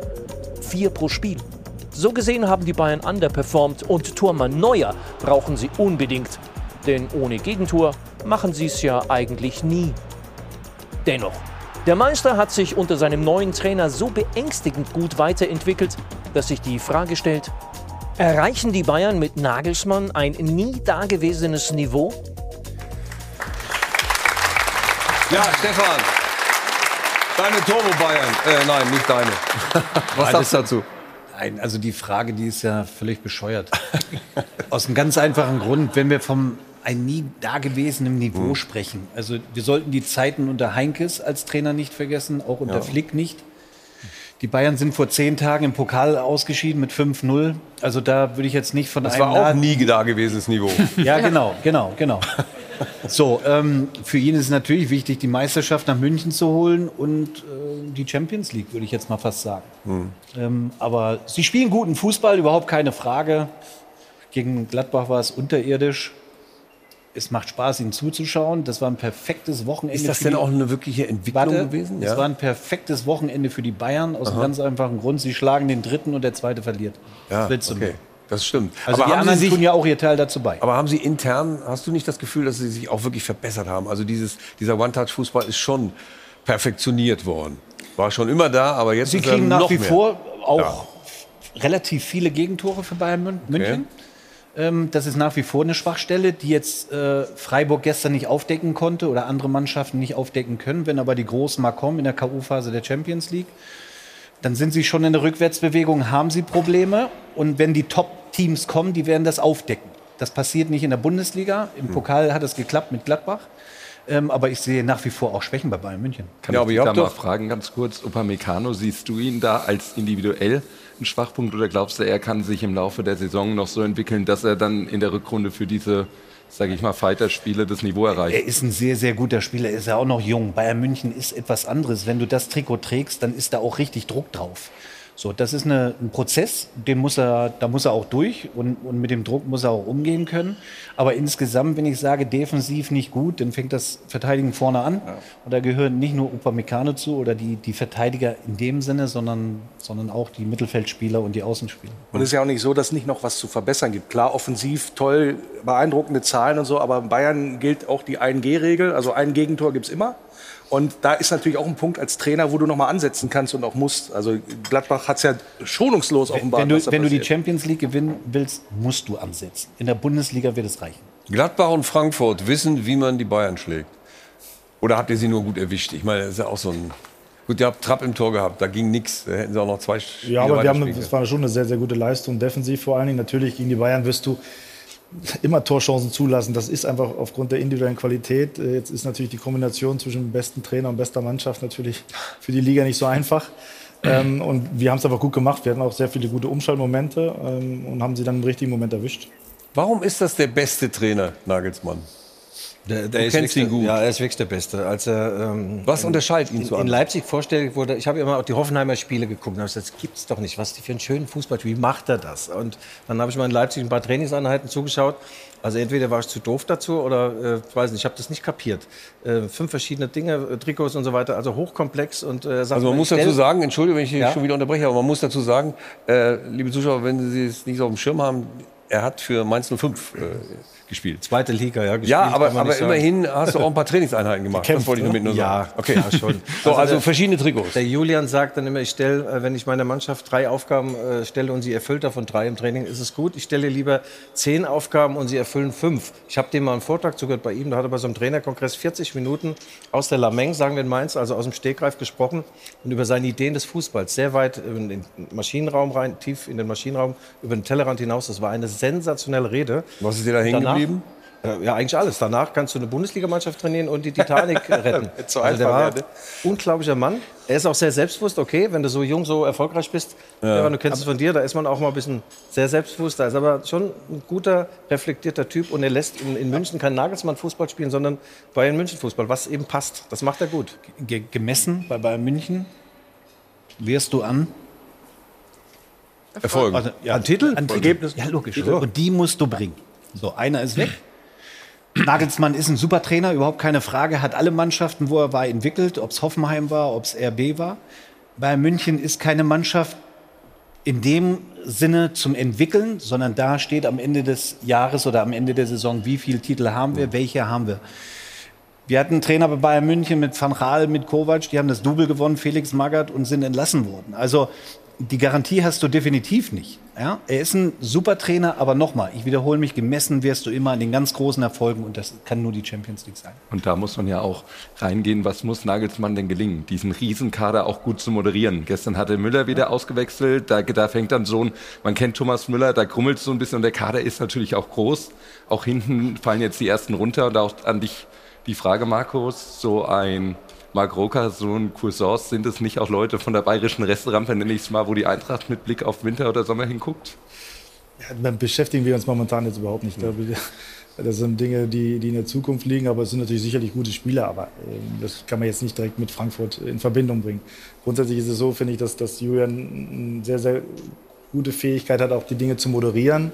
Ähm, der hat einen sehr, sehr guten Draht zu den Jungs und äh, ich finde schon, wenn man Bayern jetzt sieht, wie viele Torchancen sie sich dann rausspielen. Ich meine, klar, die waren auch im letzten Jahr sehr erfolgreich, aber die Art und Weise, äh, wie viele hundertprozentige Torchancen sie sich rausspielen, wie viele Tore sie erzielen, das ist schon die Qualität, die Jürgen mit gut, reinbringt. Worüber reden wir untermauern, Bayern ist gut und Nagelsmann ist ein guter Trainer. Das ist so ein bisschen Wasser ist nass. Also ich glaube, das ist vom, vom Verständnis her. Jetzt pass mal auf. Ja. Also für den Satz Wasser ist nass, ist 6 Euro. Also die, aber wir untermauern das noch, Markus, was du gesagt hast, äh, mit dem Tor von Goretzka für die Bayern. Ähm, Stefan, weil da wird ja noch mal ganz deutlich, was eben die Bayern so stark macht. Ja gut, dass sie kombinieren können mit wenig Kontakt. Das wissen wir, Das ja. wissen wir. Dass die Mannschaften tief stehen, aber hier sieht man eben diese ein, zwei Kontakte, die sie dann brauchen, um ins Zentrum auch durchzudringen. Und sie haben diese Laufwege, das ist das einstudiert. ist- also das ist einstudiert, weil sonst der Müller wusste genau, da muss ich den Ball hinbringen, weil dann wird derjenige, in dem Fall Goretzka, auch genau dahin laufen. Ähm, das ist Nagelsmann mit Sicherheit zu verdanken. Und dann haben sie aber auch die individuelle Klasse, das muss man auch mal sagen. Jeder, der vorne spielt bei Bayern München, kann Spiele entscheiden. Und das hat eine andere Bundesligamannschaft auch nicht. Was auch sehr auffällig ist bei Nagelsmann, im Gegensatz auch zu Flick, vorher Bayern hat in der vorherigen Saison einen nicht gerade laufintensiven Fußball gepflegt. Mussten Mhm. sie auch nicht, die Kugel lief. Ja.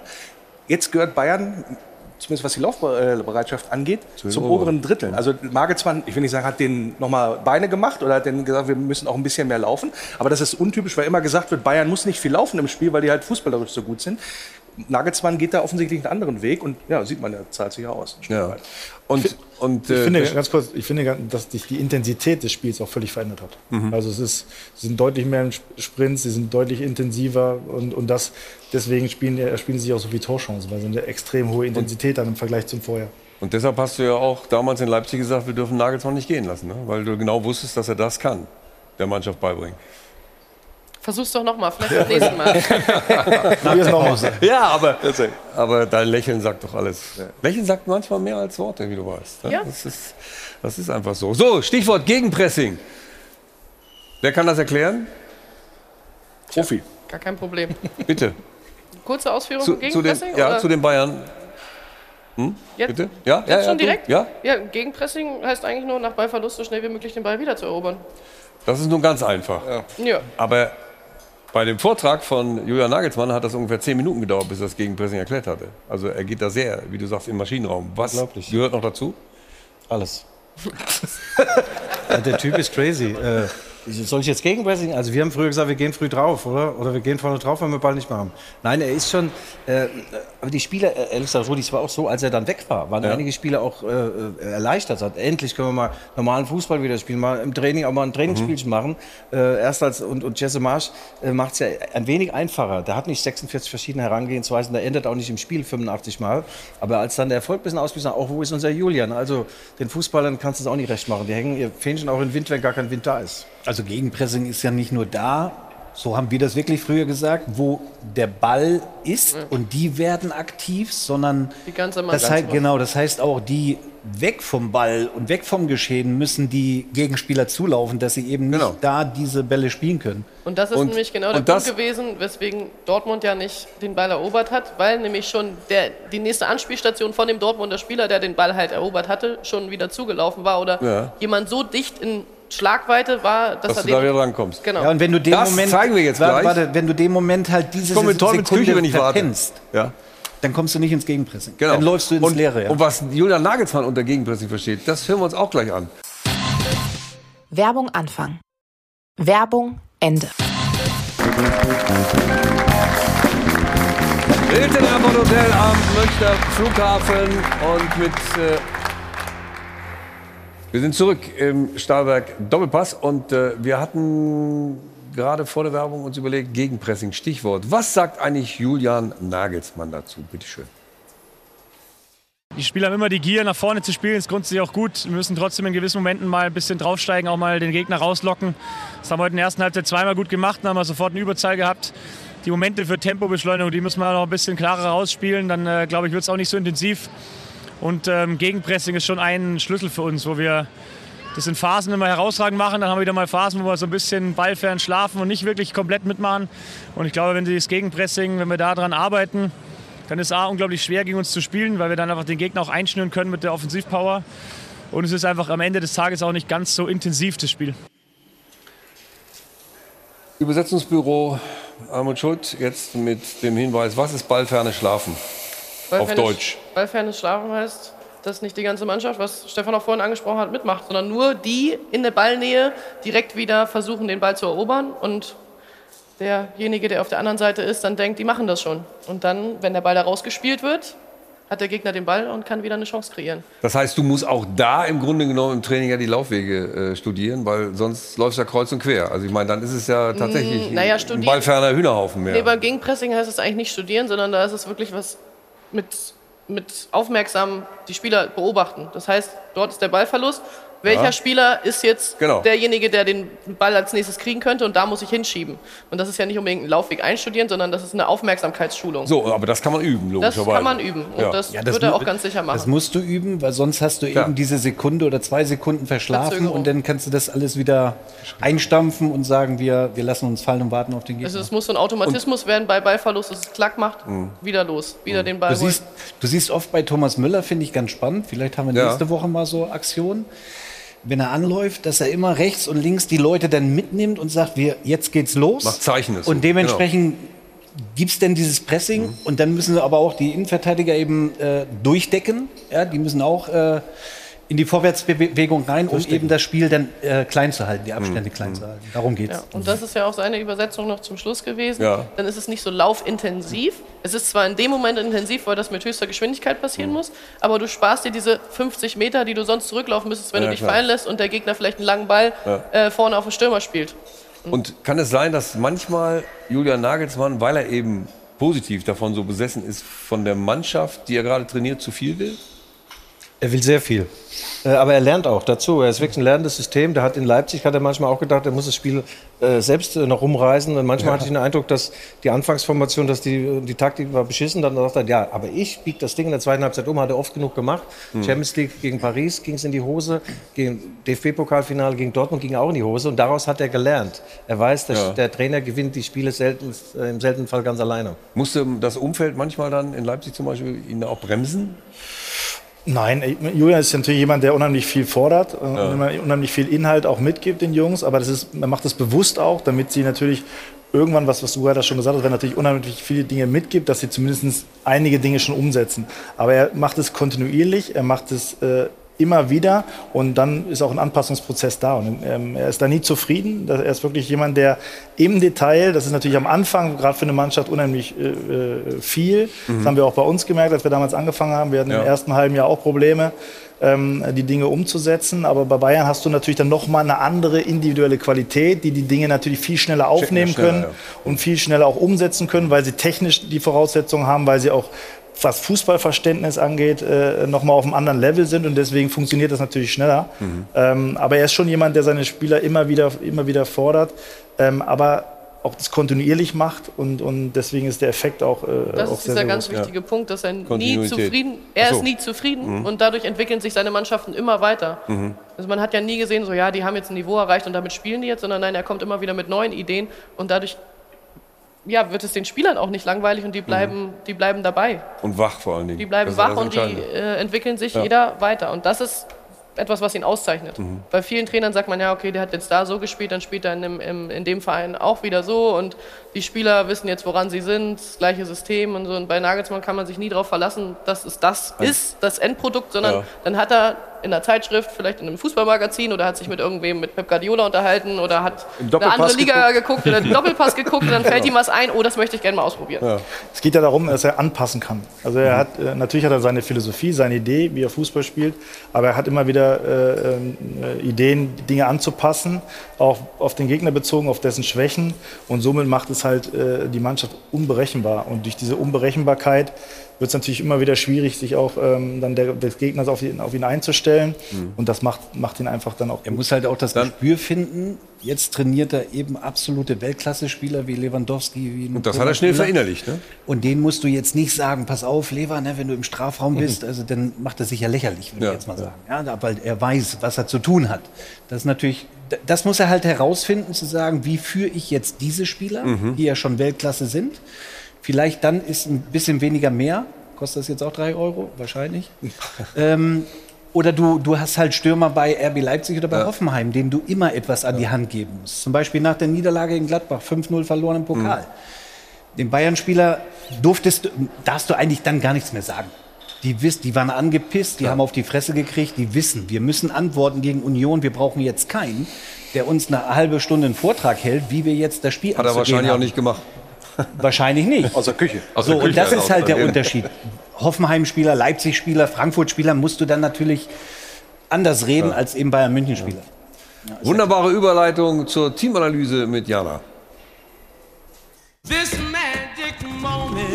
Die Teamanalyse wird präsentiert von Amazon Prime Video.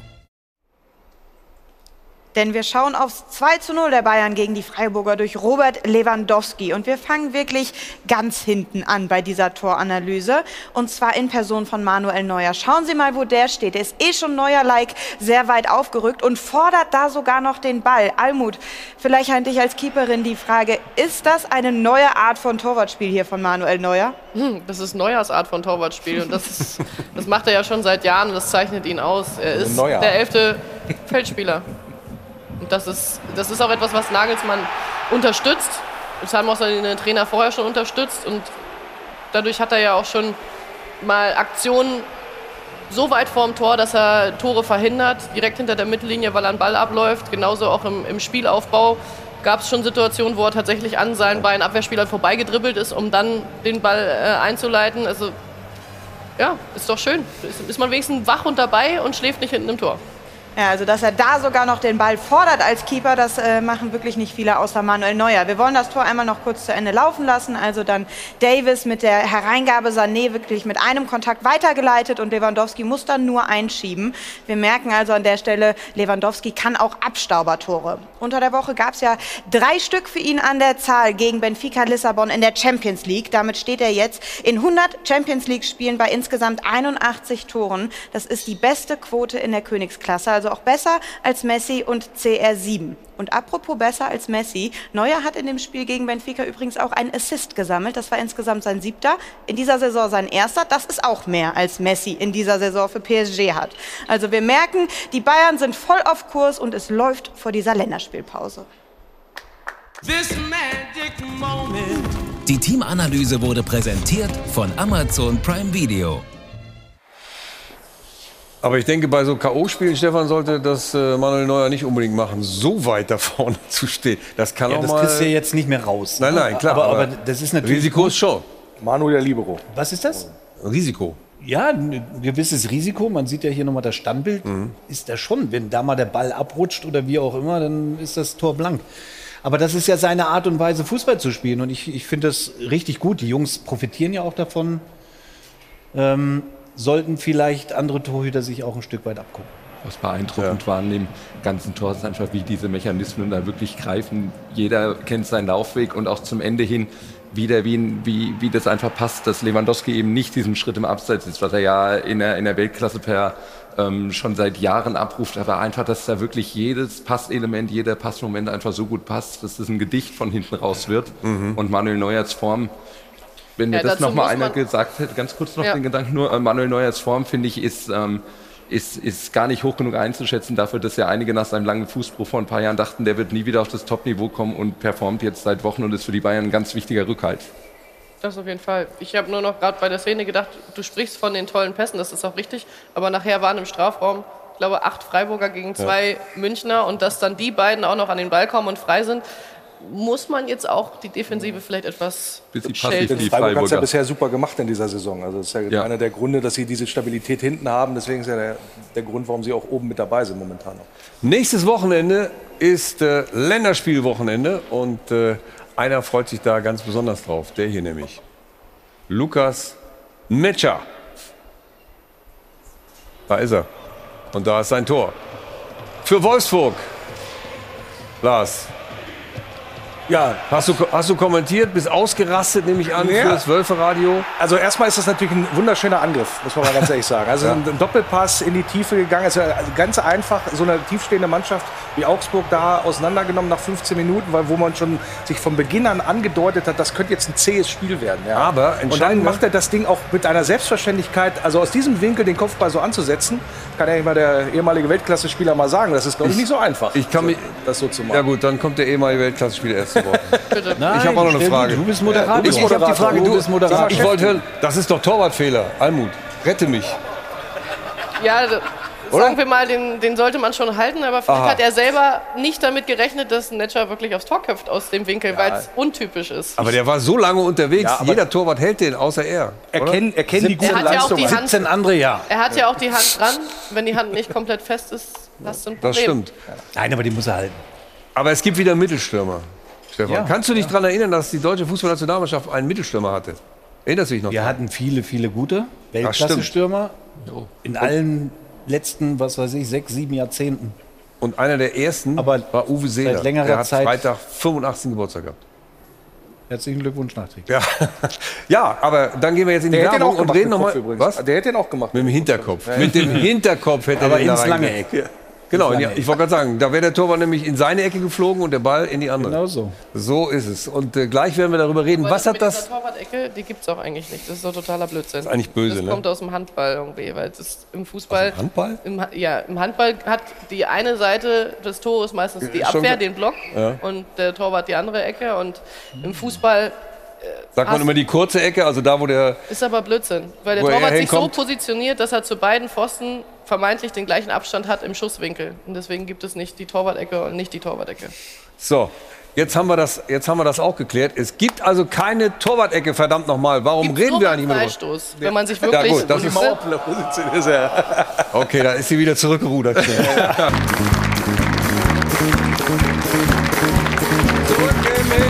Airport Hotel am Münchner Flughafen.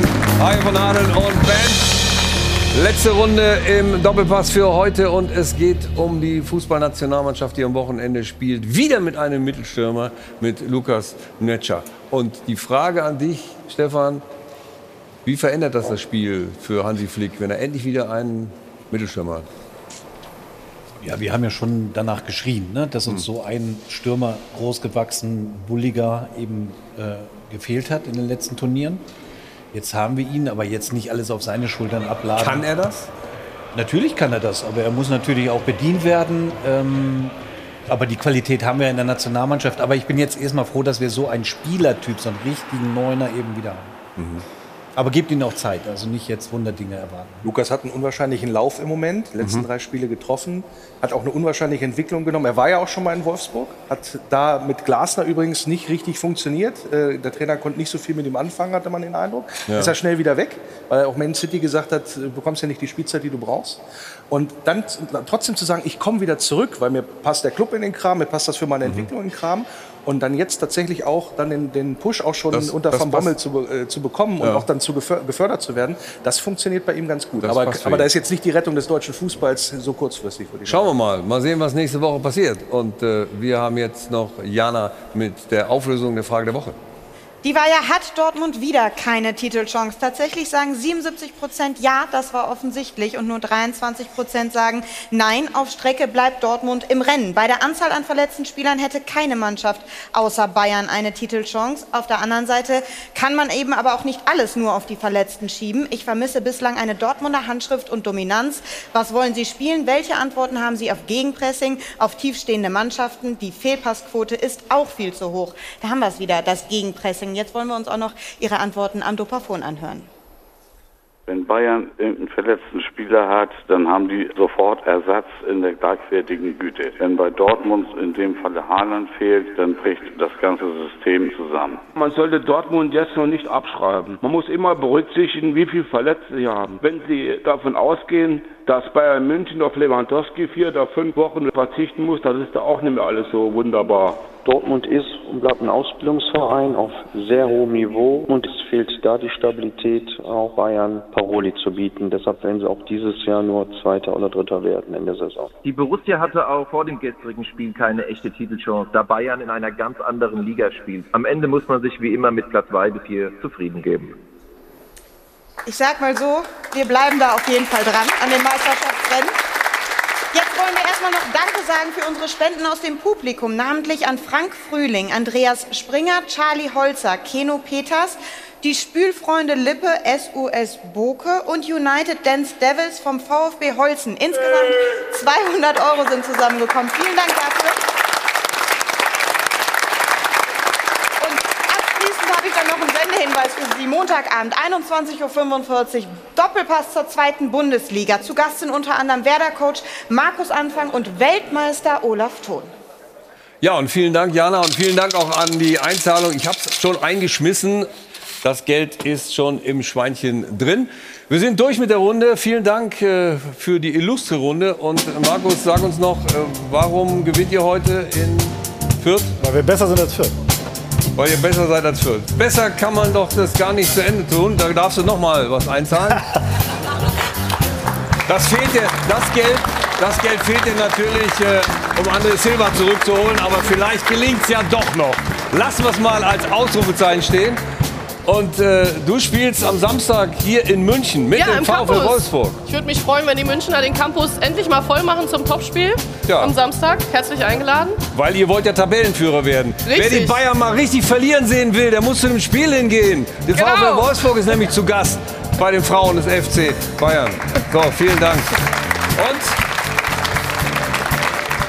nächsten Sonntag ist äh, Länderspiel und da wird dann Thomas Helmer Ihr Gastgeber sein. Und einen Rauschmeißer haben wir noch, was ganz Besonderes. Äh, Sie erinnern sich an die Geschichte mit äh, Dusan Tadic, der das 1 zu 1 geschossen hat und dann an den Pfosten flog. Oder rutschte, muss man eher sagen. Und er rutschte gegen den Pfosten und das tat ihm ganz besonders weh. Und dann hat er diesen Gag gemacht. Vielleicht können wir es mal ins Vollbild nehmen, damit es deutlich wird. Und er hat noch dazu gesagt, ich brauche Eier, um in Dortmund zu gewinnen. Ich hoffe, dem Pfosten geht's gut. Sprach's und ging's mit diesem Gag. Und äh, ich kann Ihnen nur sagen, passen Sie auf in dieser Woche auf sich. Tschüss!